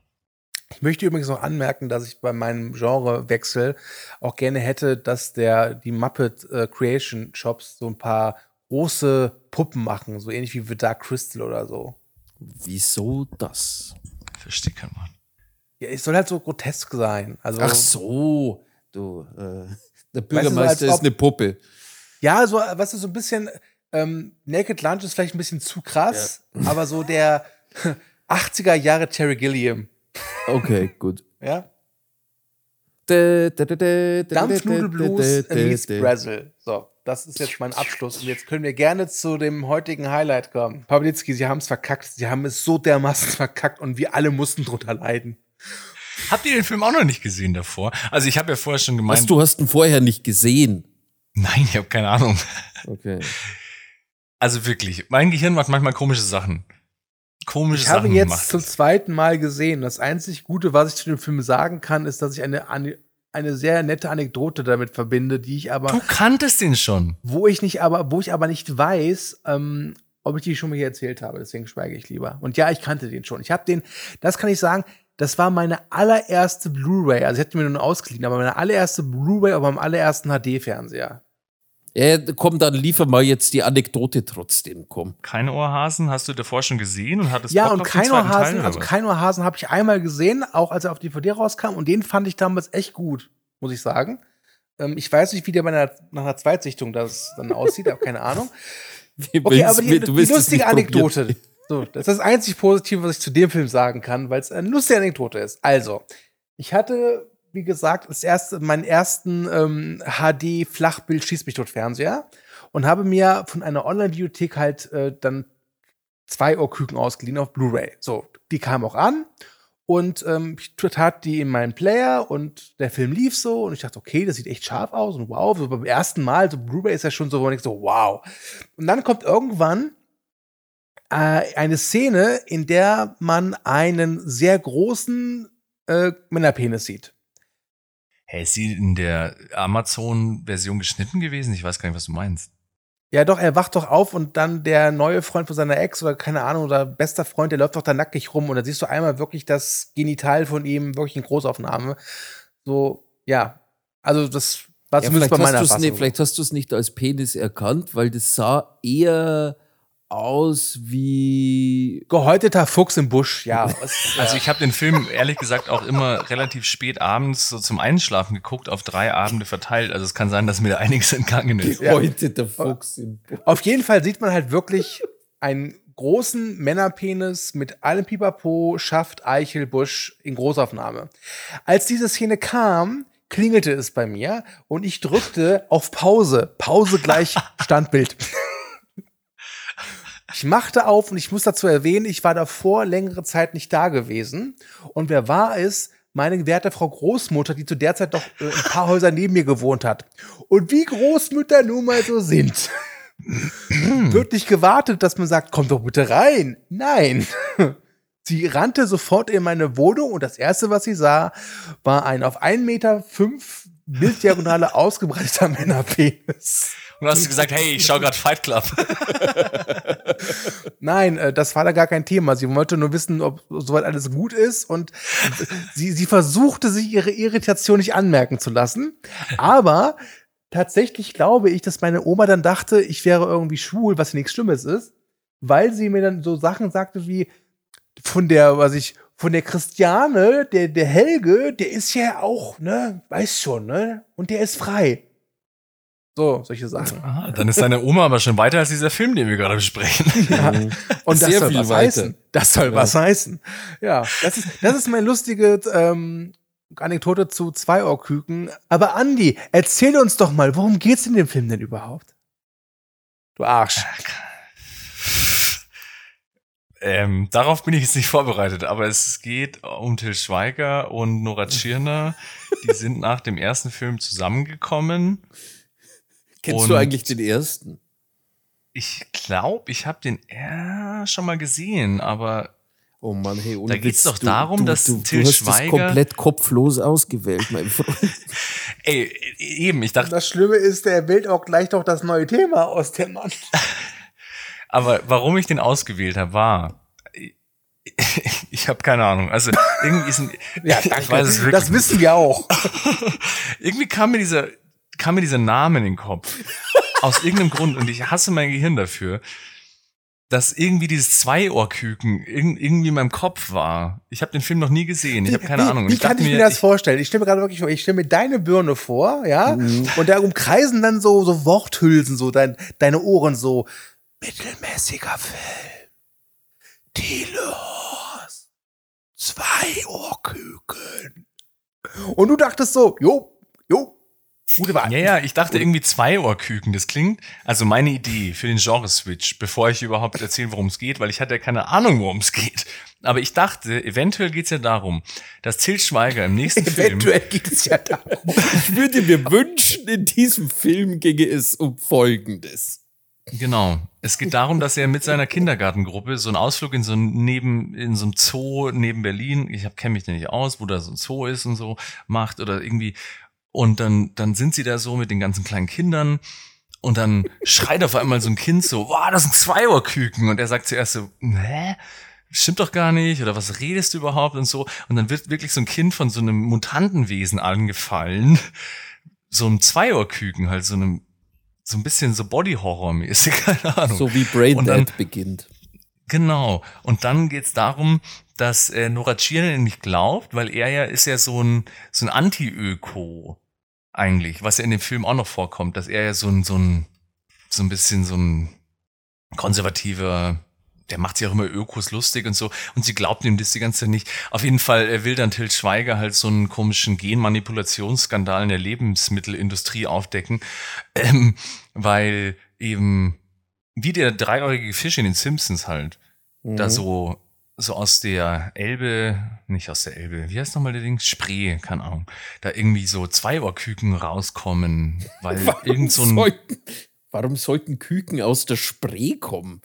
weiß ich nicht, der, der kippt halt irgend so ein komischer äh, Chemiekonzern, äh, kippt halt so Ab, Abwasser da rein und dann, ihr wisst schon, was ich meine. Und es wird dann total spannend und es wird dann so Michael Clayton-mäßig, dass er dann versucht, so, so einen Komplott aufzudecken um diese Zweiohrküken. Und ihm glaubt's aber keiner, weil er ja eigentlich noch nie davor was mit zu tun hatte und immer gesagt hat, so ja, esoterische Ökos, hä, Klimaschutz, ist mir doch egal. Aber dann wird er selber davon konfrontiert, weil diese, seine, seine Tochter, die in dem Film, glaube ich, nicht seine Tochter ist, von so einem Zweiohrküken angeknabbert wurde beim, beim Wandertag oder so. Und dann wird das alles total spannend. Wisst ihr, was ich meine? Ich habe dir nicht mehr zugehört seit ungefähr zwei Minuten. Der Film hätte Chancen, ja, ganz sicher. Äh, äh, Herr Papilitzki, äh, die- also der Pitch. Sie hören Also, von Til uns. Schweiger. Wir melden Im, uns bei im Ihnen. Kampf gegen die Genmanipulations-Lebensmittelindustrie. Es ist halt auch so ein bisschen so ein Film. ist so geil, da darf ich mich mal wieder selber spielen. Oh Gott. Entschuldigung. Ja, an dieser Stelle kommt jetzt Grillenzirpen. Also das war die Idee. Ich, ich weiß nicht, ob ich davon geträumt habe oder so. Ich habe es dann irgendwann auch anscheinend in, im Real Life in die Tastatur gedrückt und euch das jetzt aufgedrückt. Also es tut mir leid. Ich weiß echt nicht, was ich sagen soll. Ja. Ja, Aber dann, um was ähm, geht's wirklich? Also um Helge Schneider und Nora Tschirner, die ihre Beziehung oder äh, was? Ich habe keine Ahnung, was das für ein Film es sein soll. Also das ist ein, ein Teenie-Film, wo sich, ähm, wie alt ist Helge Schneider? Äh, Helge Schneider, Til Schweiger. Hallo, Wie ist der Nora. 50 oder so? Und ja, ähm, 800, 850, genau. 850 oder so und die ganze Zeit zu einen einen ähm, 16-Jährigen spielt, äh, der mit seiner 14-jährigen Freundin irgendwelche Beziehungskämpfe Ja, aus. die spielen Erwachsene erstmal. Ja, ja, ja, genau. Also sie sehen erwachsen aus, aber sie tun trotzdem so, als wäre es ihre erste Beziehung und das ist alles so kompliziert, weil es gibt ja schon, es gibt ja Probleme im Haushalt und es gibt ja auch Ex-Freundinnen und Ex-Freunde, das ist auch ganz schlimm.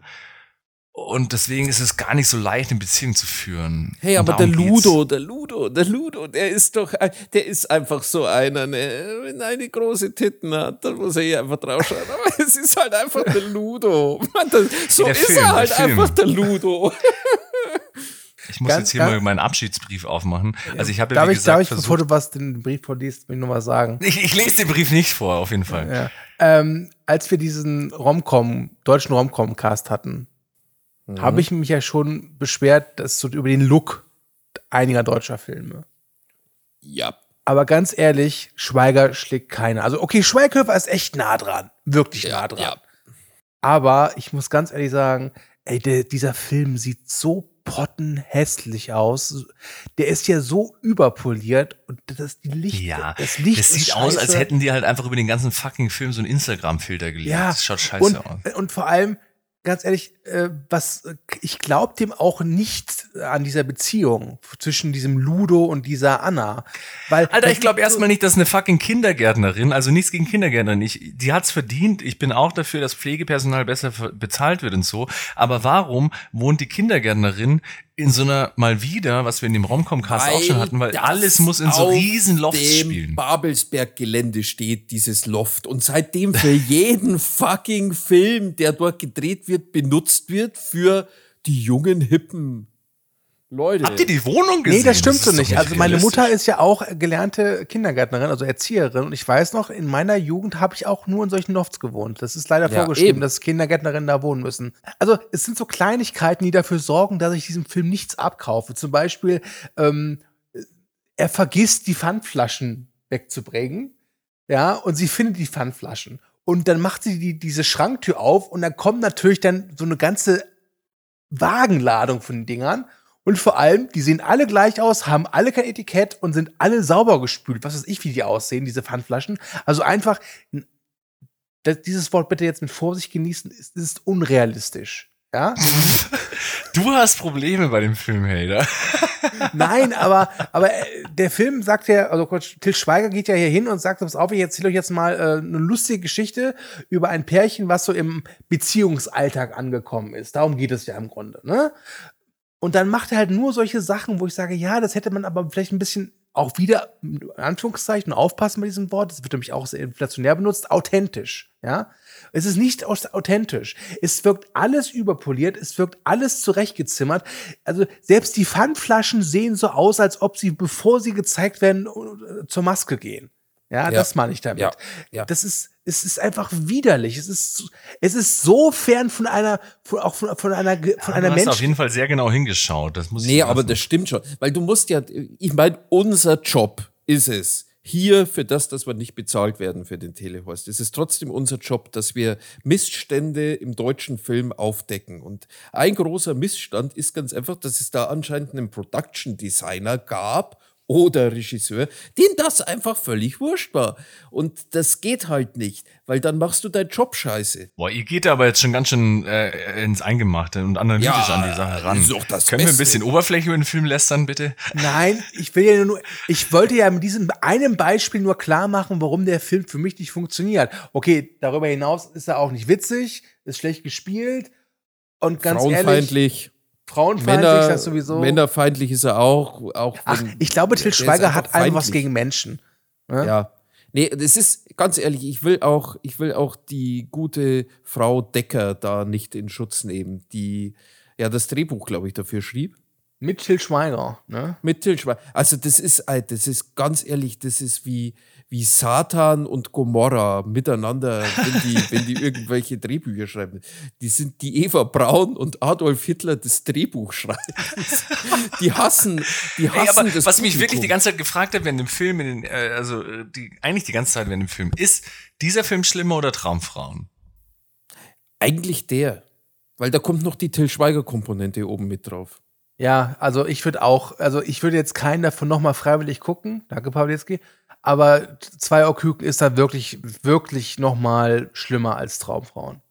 Weil das Schlimme bei zwei. Ohrküken, bei zwei Ohrküken ist, also zumindest kam es mir so vor, weil ich vielleicht auch Traumfrauen schon ein bisschen aus meinem Gedächtnis auch wieder rausradiert habe. Zum Glück, danke an mein Gehirn. Ähm, dass, Bitte. Dass, ähm, dass ja bei zwei Ohrküken der schluffige Ludo auch sich selbst immer irgendwie so darstellt, noch wie der, also als wäre er eigentlich ein Ritter, als wäre er Ritter in der goldenen Rüstung, ein richtig geiler Typ, weißt du. Und das kommt halt bei Till Schweiger-Filmen immer noch oben mit drauf, dass die Till Schweiger-Figur immer eine ziemlich geile Figur ist. Er hat zwar seine Schwächen, aber seine Schwächen sind irgendwie auch total menschlich und so und man kann sie ihm verzeihen, weißt du. Ja, das habe ich mir nämlich auch gefragt, weil ich finde nämlich auch bei Traumfrauen, Traumfrauen ist nur frauenfeindlich, hauptsächlich. Aber ähm, äh, hier, zwei Uhr Bums, das ist ja, dann finde ich es halt auch lustig, dass sie, äh, es gibt ja, ich, ich erzähle ja nichts Neues, äh, wenn ich sage, die Filme sind nicht nur schlecht, die sind auch man könnte es äh, gefährlich oder äh, bösartig nennen oder so. Also, oder, naja, das ist übertrieben, aber ähm, erinnern wir uns an diese schöne Wolfgang Schmidt-Kritik äh, von, keine Ahnung, die Hochzeit oder so, wo er dann diese Ideologie hinter diesen Filmen noch mal ein bisschen auseinander nimmt. Und ich dachte teilweise, ja, es macht Sinn oder so, aber ich habe das nie gesehen, weil ich schaue diese Filme nicht. Aber keine Ahnung.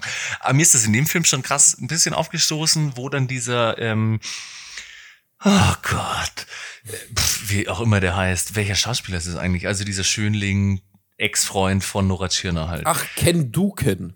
Ja, keine Ahnung. Hadouken. Ja.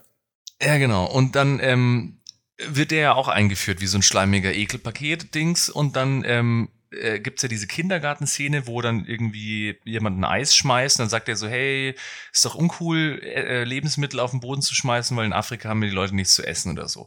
Und dann lachen erstmal alle Kinder und alle finden es lustig, dass sich jetzt über diesen Typen in dem Kasperltheater sich lustig gemacht wird, weil Till Schweiger hat ja was gegen den. Deswegen stellen sich alle Kinder auf seine Seite und alle finden seine ESO-Scheiße und seine Öko-Korrektheit super albern. Und alles, was er sagt, wird so ins Lächerliche gezogen, obwohl eigentlich das meiste, was er sagt, relativ sinnvoll ist. Also, ich meine, okay, haha, der hat irgendwie ein freiwilliges soziales Jahr in Afrika gemacht und es ist so lustig, dass er da eventuell irgendwelche Brunnen gebaut hat für irgendwelche Kinder. So ein Ökospasti. Es ist ja zum Kotzen. Und dann wird sich da so drüber lustig gemacht, dann haut ihm Till Schweiger irgendwann noch auf die Fresse und so und yeah, geil, endlich kriegt dieser ESO-Spasti mal eins auf die Fresse. Und wie das dann da so dargestellt wird, dachte ich mir echt so, ich habe das gar nicht so gedacht, dass es so Aber das merkt man dort, das merkt man eigentlich, da gibt's ganz zu Beginn gibt's eine Szene, in der sich die vier besten Freundinnen über Ludo unterhalten. Völlig ungestellt, klingt überhaupt nicht nach Drehbuch, so richtig, oh, als wäre es aus dem echten Leben. Vier Best Friends, ne? Und da, da merkt man eigentlich schon, dass das mehr oder weniger einfach bloß eine Lobhudelei ist. Hm. Ja, eben. Ne, Was ich noch sagen wollte, ist nämlich das, weil ähm, ja eben, was du gesagt hast, dass ja Ludo teilweise auch Ansätze davon hat, dass er auch ein Depp ist. Also ich meine, wenn es dann zum Beispiel das Gespräch gibt, so hey, wir haben doch den gleichen Fehler gemacht, wer hat jetzt das größte Problem und dass er mal so hingestellt wird, als wäre er auch ein Depp. Also er ist den ganzen Film ein Riesenidiot, Arschloch vom Er ist ein ganz Feinsten. schrecklicher Mensch und es wird am Anfang irgendwie gesagt, dass, dass äh, du bist doch ein Traummann eigentlich. Das ist äh, Ja, genau. Und das ist dann aber nie so, dass man, äh, wenn er zum Beispiel dann, äh, äh, wie, wie sagt man, noble äh, Aussagen von diesem Weltverbesserungstypen, wenn er das kritisieren würde und dann aber im Hintergrund rauskommt, ja, du bist nur eifersüchtig und du bist eigentlich ein Depp, weil du, du kritisierst es, obwohl du weißt, dass es eigentlich schon richtig ist, was er sagt. Aber das kommt ja nie. Das kommt ja nie. Es ist ja wirklich immer nur so, ja, eigentlich ist schon der Ludo der geile Typ, weil der ist so ein pragmatischer, männlicher Typ und ja, so, der Ludo, mit so mit dem Ludo kann man. Spaß haben, ne? Ja, Mit dem boah. Ludo haben wir Spaß. Oh, wir so ganz schön Spaß mit dem Ludo. Ja, ganz ehrlich, die, die, seine Freundin ist auch nur, sie ist auch zickig. Ne? Weißt du, weißt du, die lässt sich einfach nicht oft genug vom, vom Ludo vögeln. Das ist das einzige Problem. Punkt. Ja, weil Ludo, ganz ehrlich, ey, wenn, wenn, wenn ich in der Nähe von Ludo wäre, da würde ich sagen, nimm mich, bitte. Ja, weil der Typ ist so geil.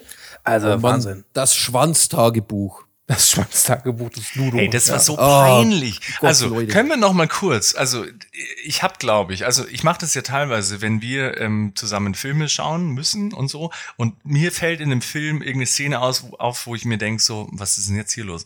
Oder das ist absurd oder das ist witzig oder so. Und dann mache ich da einen Clip und schick's euch, wo, wo ich mir denk so, was ist denn das Ja. jetzt? Wer von euch Vollidioten hat den Film denn ausgesucht?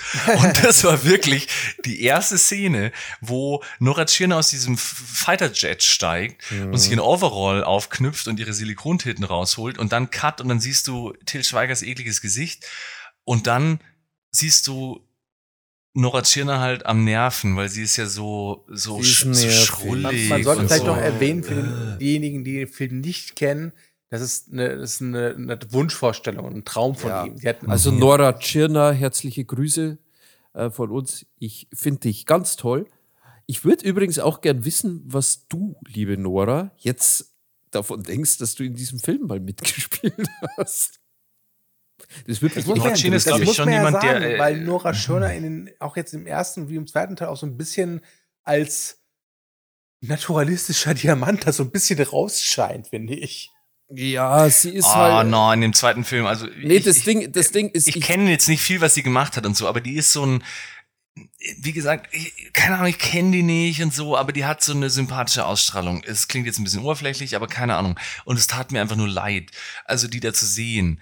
Und es war wirklich so, warum? Was ist da los? Ich ja, weiß nicht, was die sonst so gemacht zahlen. hat. Miete zahlen ist erstmal. Ah. So Lofts sind teuer. So Loft ist, so Loft ist scheißteuer.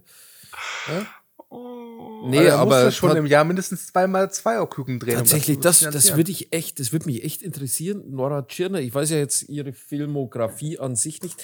Die ist, glaube ich, auch was sie ihre Rollen angeht, dass sie öfter mal, würde ich jetzt mal behaupten, daneben greift, aber ich glaube, 80 Prozent der Filme, in denen sie mitgespielt hat, habe ich auch gar nicht gesehen oder einen Bogen drum gemacht. Von dem her will ich da jetzt auch gar nichts beurteilen. Aber gerade in diesem speziellen Film, die Nora Tschirner, die jetzt halt einfach so eine, ich würde schon sagen, eine Ikone ist für eine gewisse, äh, so, so eine neue feministische Ausrichtung für, für ein Frauenbild, das echt cool ist und so weiter. Gesagt von einem Mann. Ja. ähm, also, bitte, die, die, wird- die wird sich doch den Film kaum anschauen und sagen, sie, sie findet es gut, dass sie da mitgemacht Ist der hat. Film aber irgendwie komisch unterschwellig genial, weil er den Spiegel vorhält oder so ein Scheiß? Nee, nee, Keine nee. Ahnung. Also bitte. Der, der Film ist von Annika Decker und Till Schweiger geschrieben. Was soll da genial dran sein? Das einzig. Weil, weil, er, weil er eben genau das, was er zeigt, kritisiert oder so. was- Macht er das vielleicht? Und ich habe hab es nicht gecheckt. Ja, ja, genau. Und Julian Reichel geht als nächstes zur Zeit, ist klar. Pass auf. Also, das ist. Oh Ich fand es so furchtbar, weil, wie gesagt, dann wird sie das erste Mal, wo sie dann in real gezeigt wird, nachdem sie in der Traumverstellung die Silikontitten rausgeholt hat, ist sie dann die nervige, so ein bisschen schlabberig angezogene und so ist ja ganz furchtbar. Und dann, dann, dass sie dann aber auch trotzdem immer nichts anderes macht, außer ihm, dem faulen Assi, der auf der Couch rumliegt, seine dreckigen Fußballschuhe in der Wohnung verteilt, die Pfandflaschen nicht rausbringt und so. Und dann, äh, was macht sie als erstes? Ja, nee, gehen wir doch mal. Was war das eigentlich für ein Grund? Warum gehen sie feiern? Weil sie muss immer beweisen, dass man mit mir auch Spaß haben kann oder so. Keine Ahnung. Ja, man muss vor den Ludo auch interessant bleiben, ne? Sonst ist das Ja, halt genau. aus. Und dann hat sie aber ein zu kleines Kleid an, wo der Hintern nicht reinpasst oder andersrum die Titten nicht groß genug sind. Keine Ahnung. Oh, Mann, oh Mann, oh Mann, Und dann trifft oh Mann. dann Ludo seine Ex-Freundin, die halt so Mörder Barbie-mäßig halt ist. Und, Und da kommen wir jetzt hot. zu dem Punkt, wo ich dann auch sage, ganz ehrlich, mich, mich regt auch dieses Schauspiel auf. Ey, Das war aber wirklich noch meine Lieblingsschauspielerin im ganzen Film, glaube ich. Wer Nora Tschirner? Nee, die Barbie-Frau. Nee, ganz ehrlich, ich muss tatsächlich, also jeder, jeder einzelne Darsteller, jeder, jeder, jeder, jeder einzelne Darsteller. Ich, also ich kann mir so richtig vorstellen, dass halt da immer nur ein Take irgendwie gedreht worden ist. Schweiger dann irgendwie sagt, oh ja, ich setze das dann irgendwie im Schnitt zusammen. Oh, Und so wirkt ich- der Film. ja. Der ist streckenweise, es gibt da diese eine Szene, wo Nora Tschirner neben äh, Helge Schneider herläuft und ihm dann die äh, Leviten liest, warum er sie nie beachtet. Und äh, sie doch dann gegen diesen Poller irgendwie läuft. Lustig. Diese, diese dummen Frauen. Genau das habe ich gemeint. Oh, halt dein Ja. Maul. Und äh, die, der, äh, vom, vom Einschlag auf diesen äh, Holla. Poller, die Stange, wo sie praktisch gegen die Stange läuft, bis dass sie dann wirklich am Boden landet, sind, glaube ich, sieben Schnitte drin. Übrigens, äh, Till Schweiger hat sich was abgeguckt von Clint Eastwood und hat wohl ein mobiles Schnittstudio immer dabei gehabt, sodass er vor und nach dem Dreh immer sofort schneiden konnte. Und ganz Das ehrlich, dann. Äh, äh, also die Schnitte sind selbst mir aufgefallen und die sind halt echt entsetzlich. Also wenn man, Das ist grauenvoll. also ich finde, dass Till Schweiger sch schneidet Romcoms so wie französische Regisseure in Actionfilmen, die ihm liest in Szene setzen. Ey, dass ihr noch auf so technische Feinheiten auf sowas achten könnt. Ihr seid echt Profis. Also da muss ich schon sagen, gut. Also der Instagram-Filter ist mir noch aufgefallen, aber sowas ist mir echt entgangen, weil ich mich mit dem Inhalt beschäftigt habe. in Ja, Anführungszeichen. vielleicht kann man es auch einfach abkürzen, da sind wir uns einig, die, die Frau ist einfach undankbar, weil sie ist mit Ludo zusammen und mit Ludo zusammen sein ist schon mal Königsklasse. Und ganz ehrlich, dass sie jetzt kleine Brüste hat, das ist jetzt ihr Problem, ja. Weil, Aber sie versucht doch alles. Sie geht doch dann nach dem gleichen ersten Stress, geht sie doch gleich ja, Dessous ganz kaufen. ehrlich, aber was ist der Ludo? Da muss man sich ein bisschen schon. Ludo, da musste bisschen schon bei, wärmen, also ne? wirklich. Also wirklich. Und diese Dialoge dann in diesem, ah, ah, wo sie in dem Dessous-Laden sind, da komme ich jetzt wieder vom schlechten Schauspiel dahin. Erstens nicht, nicht nur, dass sie, dass sie tatsächlich ganz schlecht schauspielern, alle. Also äh, so, als ob der erste Take, als ob der Probetake genommen worden wäre. Kommt dann mit dazu, dass die, die, die, die, die, die, die, die, die Dialoge. Die, die, also, wie- das ist so schlimm.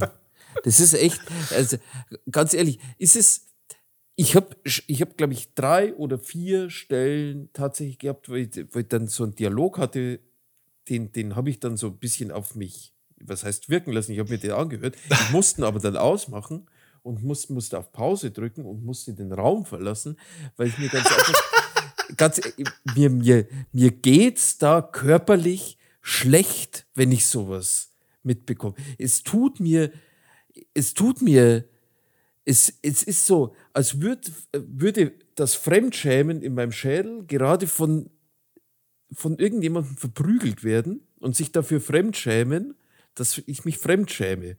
Das ist so, Das klingt kompliziert. das ist extrem kompliziert.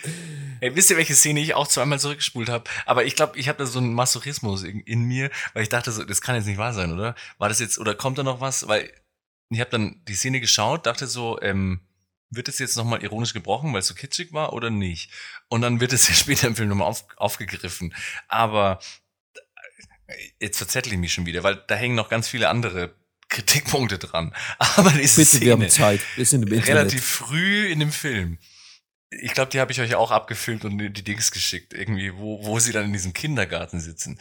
Was ja im ersten Film ein äh, Bestandteil der Handlung war und egal, ich, will mich jetzt nicht verzetteln, aber ähm, dieses so, diese, diese dumme Scheißstimme von diesem fucking Till Schweiger mit diesem und dann so, ja, wenn du, wenn du aber. Wie er dann zu seiner fucking Kindern da sagt irgendwie, weil die irgendwas machen. Ich weiß gar nicht mehr, was sie machen. Die sind so äh, egal in diesem Film, außer dass sie irgendwie furzen und Scheiße reden.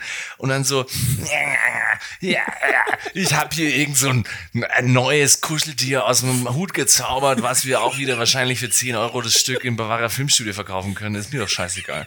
Aber egal. Und dann, irgendwas ist äh, problematisch. Und dann so, ja, aber wenn du an irgendwas ganz doll glaubst, dann passiert es auch. Und dann so, Ganz ehrlich, an, dachte Andi, so- Andis Schweiger klingt. Ja, Andis Schweiger klingt so ein bisschen wie die Marsianer aus Tim Burton's Master.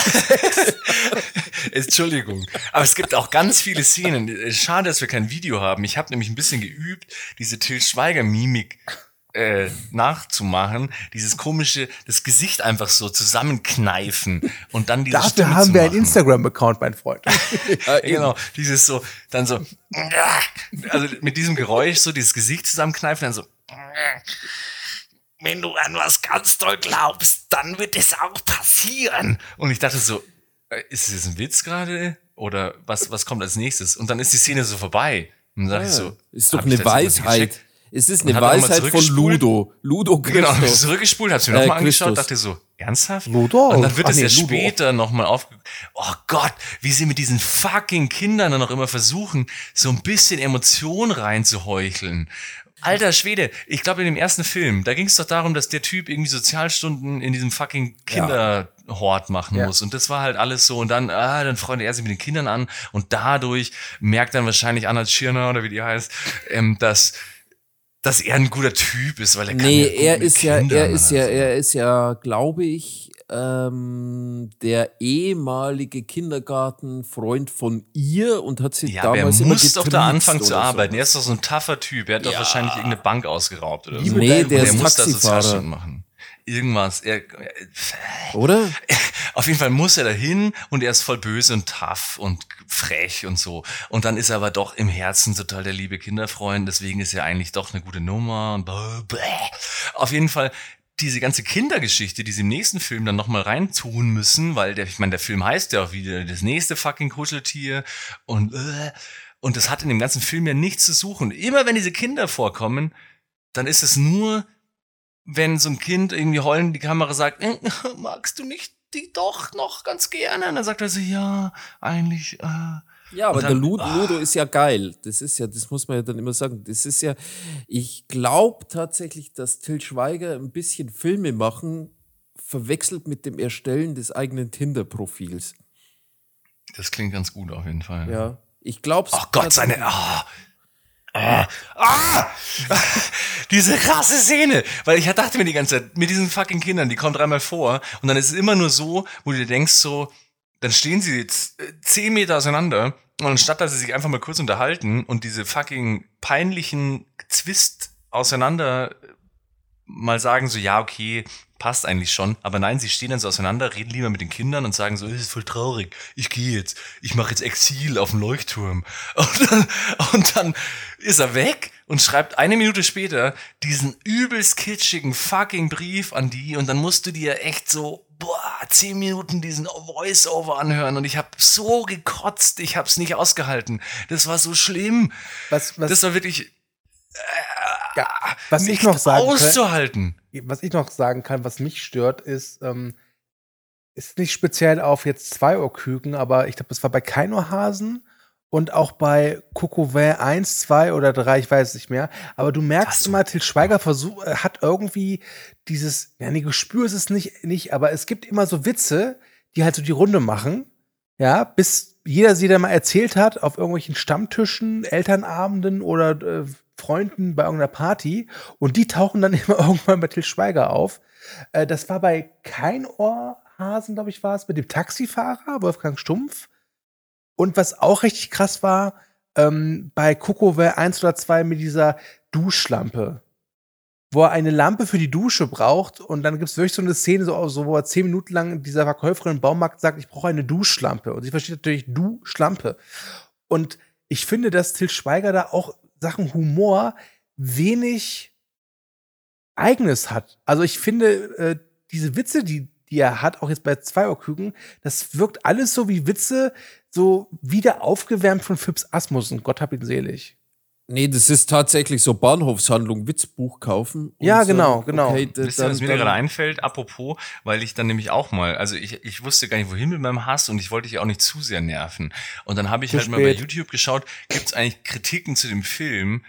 Und da gab es zwei, drei Filmkritiken von irgendwelchen deutschen, Uh. in Anführungszeichen, gehirnamputierten Von Filmkritikern, Bild? die. Egal, da gehen wir jetzt nicht drauf ein. Ist ja wurscht, die, die, die das halt dann abfeiern und die eigentlich nichts dagegen Also die, die zu der Presseverführung eingeladen wurde. Hm, Ich sage jetzt nichts weiter. Ist ja auch egal. Okay. Uns hört ja keiner. Das passt schon. Eigentlich könnte ich die Namen nennen, also egal. Nee, ist egal. Ich habe da wenig gesehen, aber auf jeden Fall habe ich dann ist mir aufgefallen, dass viele Leute halt Clips aus diesem Film dann reingestellt haben. Und über was wir noch gar nicht gesprochen haben, ist unser Lieblingsfreund aus der Romcom-Folge Mart Ma Martin Martin Semmelrogge. Schweighöfer, Martin Schweighöfer. Ähm, was macht der in diesem Film? Außer diesen einen Gag, und das ist wirklich das meist geteilte Video aus diesem Film ist das, wo er zu dieser einen Frau dann kommt und so, weil, weil er gerade von Uwe Ochsenknecht noch gelernt hat, ha, das ist voll lustig, wenn er fragt, äh, woher kommst du, sind Eltern Terroristen, weil da, du bist wie eine Bombe oder so. Und dann geht er in der Bar zu einer Frau mit einem Kopftuch und sagt, hey, sind deine Eltern Terroristen. Und genau das meine ich, weil du gerade gesagt hast, diese Witze, die dann halt so eventuell hängen bleiben oder so, also bei gehirnabortierten Vollidioten, die dann bei YouTube geteilt werden, was hat der Typ in diesem fucking Film verloren, außer diese drei scheiß Gags zu machen, nichts in dem Film zu suchen zu haben und dann kommt er auch nie wieder vor. Und dann ist er bei Uwe Ochsenknecht auf diesem fucking Seminar. Ah! Was ist das? Ja, dann trifft er doch diese. Nee, nee, das Ding ist. Ähm, Ja, dann trifft er diese eine Frau, die keinen Sex mehr haben will. Was ist aber das? Was? Was ist das? Was ist was? Ah. Wo, wo, wo trifft er Was? die Frau, Bitte die keinen was? Sex mehr haben will? Wie? Er Eine trifft doch will keinen diese Nymphomanin, die keinen Sex mehr haben will, weil sie sich diese Nymphomanie abgewöhnen will. Weil er trifft doch in der Bar, erst sagt er zu der einen Tussi, ähm, Ach so, äh, mein Name, bist du mein Name ist, mein Name ist Lana und du brauchst aber keinen Zettel, um dir es zu merken. Äh, Denk dir einfach, buchstabieren rückwärts oder so. Ja, genau, und dann hört er, Ei, dann ei, hört ei, er doch am, am Nebentisch Elias Mbarek, was ja auch so ein geiler Stecher ist, äh, dass er sich mit seiner Freundin streitet, weil die ist ja so notgeil, weil die ist ja Nymphomanin oder so. Und dann macht er mit ihr Schluss, also Elias M. Fuck you. Und dann hört das äh, fucking Schweigdings und dann denkt er sich so, ja, ich kriege eh keine ab, dann nehme ich doch lieber die Nymphomanin, weil die kann sich ja eh nicht dagegen wehren, dass sie die ganze Zeit bumsen will. Deswegen äh, quatsch ich die mal an, weil die kann ja nichts anderes als mir ins, mit mir ins Bett gehen. Und dann geht er mit ihr nach Hause und dann ist er super enttäuscht, weil sie dann sagt so, äh, ja, ich hatte jetzt diese Krankheit und ich musste immer mit jemandem schlafen, aber jetzt will ich nicht mehr. Und deswegen hat er dann super Ständer wahrscheinlich in der Hose und sagt so, oh, geil, endlich ficken. Und dann sagt sie aber so, boah, das ist voll schön mit dir, weil bei dir denke ich gar nicht ans Ficken. Ah, Gott, das ist so lustig. Habt ihr das gar nicht mitgekriegt? Oder war das so? Hab ich Ja, Ich glaube, da, da, da liefen mir die Lachtränen gerade runter, deswegen. Boah, so war das doch, oder? Boah. Was für ein Bullshit-Scheiß. Und es hat nichts mit diesem ganzen Film zu tun. Er hat ja die Toilette vollgeschissen. Ach Gott, was? Hat er? Das weiß Ja, ich da gab es ja auch noch die, die Stelle, in der Matthias Schweighöfer äh, auf die Toilette geht, äh, obwohl das Wasser ausgestellt ist. Oh Gott. Da einen Was war denn das? Das habe ich, glaube ich, in Dumm und Dümmer vor 20 Jahren schon mal Und gesehen. dann, dann müssen ja Till Schweiger und äh, Matthias Oh. Schweinsteiger in die, in die Dingsbums einsteigen, in die Wohnung von ihr, um die Wurst rauszuholen. Was ist das? Also komm, das ist wirklich so prall. Also da machst du eine Komödie, in der es um Probleme von 14-Jährigen in ihrer ersten Beziehung geht, dann musst du aber auch noch so ein bisschen Pipi-Kaka-Humor reinbringen und dann ist noch ein notgeiler Typ, der die ganze Zeit irgendwie Frauen aufreißen will. Also es, ist ja f- es hat mich wirklich fertig gemacht. Ah, äh, Es kommt jetzt alles so wieder, ich habe das alles vergessen. Ich wollte mich eigentlich nur darüber aufregen, äh, wie, wie platt der Film ist und was mir halt aufgefallen ist, wie sie es nicht schaffen, äh, also wie sie es schaffen, ehrlich gesagt, dieses, ähm, ja, wie sagt man, Warte mal, ich muss jetzt mal politische Gedanken oder so, also die- dieses ähm, grünen Wähler-Dings so ein bisschen lächerlich zu machen auch. Das ist jetzt ein bisschen zu weit gedacht. Ja, das ist Ahnung. natürlich zu weit gedacht. Ich glaube, das ist. Aber das haben tatsächlich, ich glaube, dass äh, jetzt, um mal ganz kurz ernst zu sein, ich, ich stelle mir tatsächlich eine, eine Frage, wieso eben solche Filme immer noch, immer wieder ins Kino kommen und immer wieder noch von einem Publikum gesehen werden. Und ich glaube, dass dieses Publikum, das diese Filme ansieht und dann auch irgendwie gut findet oder eine gute Zeit damit hat oder sich bei diesen Witzen irgendwie amüsiert, das ist schon so eine ganz, ganz, ich weiß nicht, ich glaube, das sind konservativere Menschen als die Leute, die irgendwie äh, so ein Eberhofer-Krimi, der eigentlich sehr viel heimatlicher irgendwie. Nein, die sind doch nicht konservativ. Die lachen über einen Penis. Das, das soll dann konservativ sein. Ja, das sind so. Ja, aber das Lustige ist, beim Eberhofer machst du dich ja drüber lustig, äh, oder da, da schmunzelst man ja, weil man so ein bisschen auch ertappt wird. Wenn, wenn er zum Beispiel, also ich meine, ich äh, esse jetzt seit längerem nicht mehr so viel Leberkässemmeln oder so. Keine Ahnung. Aber trotzdem fand ich es halt lustig, wenn er sich da seine so, so äh, zeremoniell die Leberkäse. genau zeremoniell seine drei Leberkässemmeln. Ich, mein, mein Gedanke war da so, drei Leberkässemmeln, das ist aber schon heftig. Also zwei will ich noch schaffen. Aber- Habe jetzt aber mittlerweile keinen Bock mehr drauf. Ich fand es dann aus so einem Grund witzig und dachte mir so, ja, hm, witzig. Ah, und dann lacht man über sich selber. Aber in dem Film lachst du ja nicht über dich selber, sondern lacht dann mit ihm, wie er sich über andere Sachen lustig macht. Weißt nee, ich meine, wa- was du dann auch tatsächlich hast, du, du lachst ja auch viel über Minderheiten, auch wenn, wenn viele der Minderheiten gar nicht so als Minderheiten im, im ersten äh, on first glance praktisch dargestellt werden. Wie nennt man es auf den ersten Augenblick oder im, im, in der ersten Sichtung? Ähm, ich finde aber tatsächlich die, die, die, die Tatsache, dass solche Filme existieren, gemacht werden und angesehen werden, ich finde das ein absolutes Armutszeugnis.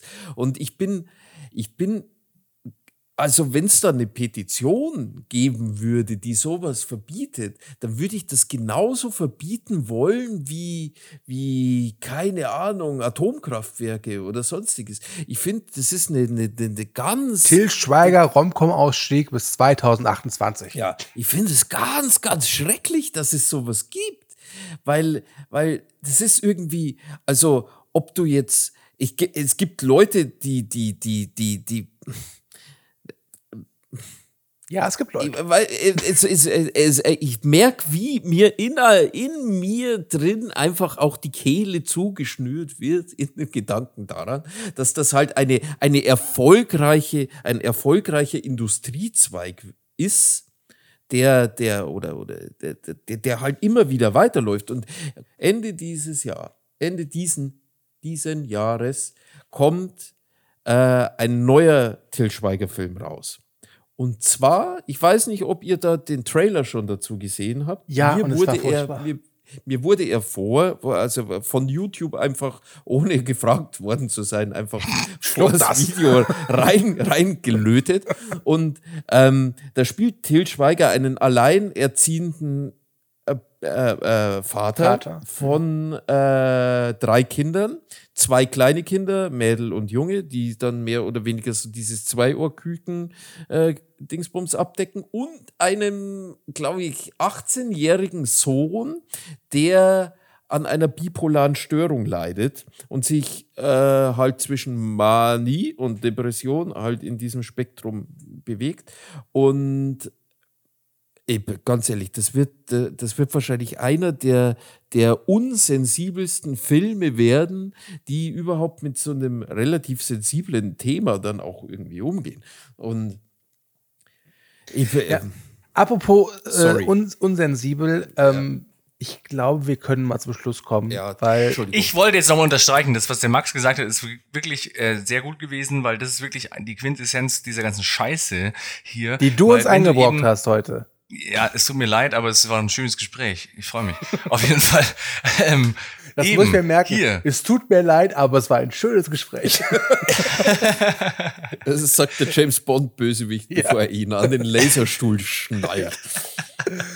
Ja. Nee, aber ähm, hier, da hast du auf der einen Seite äh, den Helden in Anführungszeichen der Geschichte, mit dem du dich ein bisschen identif- identifizieren sollst, weil du es kennst, vielleicht aus deiner Jugend oder aus deiner dörflichen komischen Einstellung und so.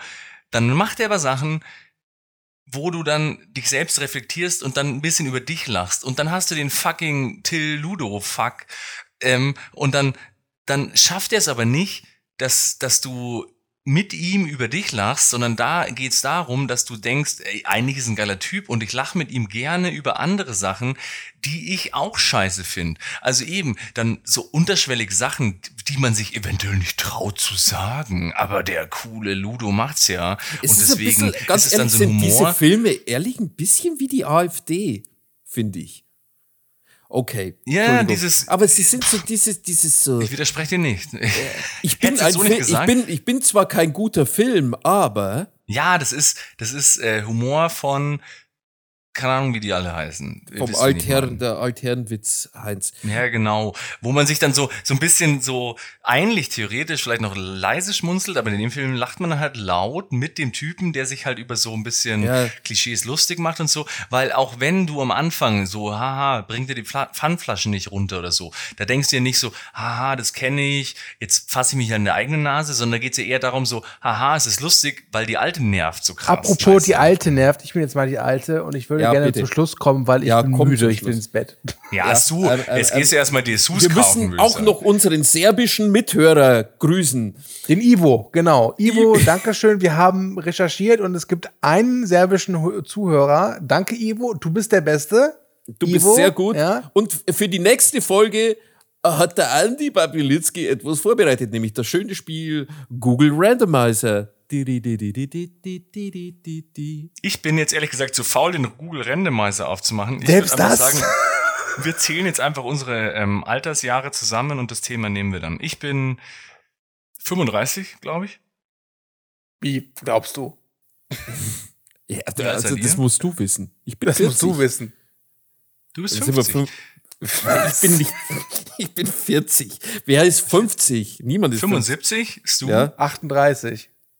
Das ist mir zu kompliziert. ja warte, ich rechne es gerade. Äh, 113. 113 113 ist das Thema. hatten wir schon, oder? Hat, nein, nein, hat noch nicht. Das Thema. Oh, das ist ganz gut. Jetzt gerade, wir waren ja sehr in Rage. Jetzt wird es etwas besinnlich, wahrscheinlich. Love and Peace, Filme über Hippies. Kannst du es nochmal sagen? Love and Peace, Filme über Hippies. Boah. Ist doch gut, kann man nichts dagegen sagen. Nee, kann man nichts dagegen sagen. Gut ausgewählt, Andi. Also ich nehme Zweierküken, Ken Duken. Nee, ich nehme ich nehm Vielmachglas. Da spielt äh, Tim Schweißstöfer Stöfer einen, einen Dreadlockisierten. Ja, ich nehme, das war der letzte Ausgabe mit dem Horst mit mir. Nee, da finden wir schon was. Ja.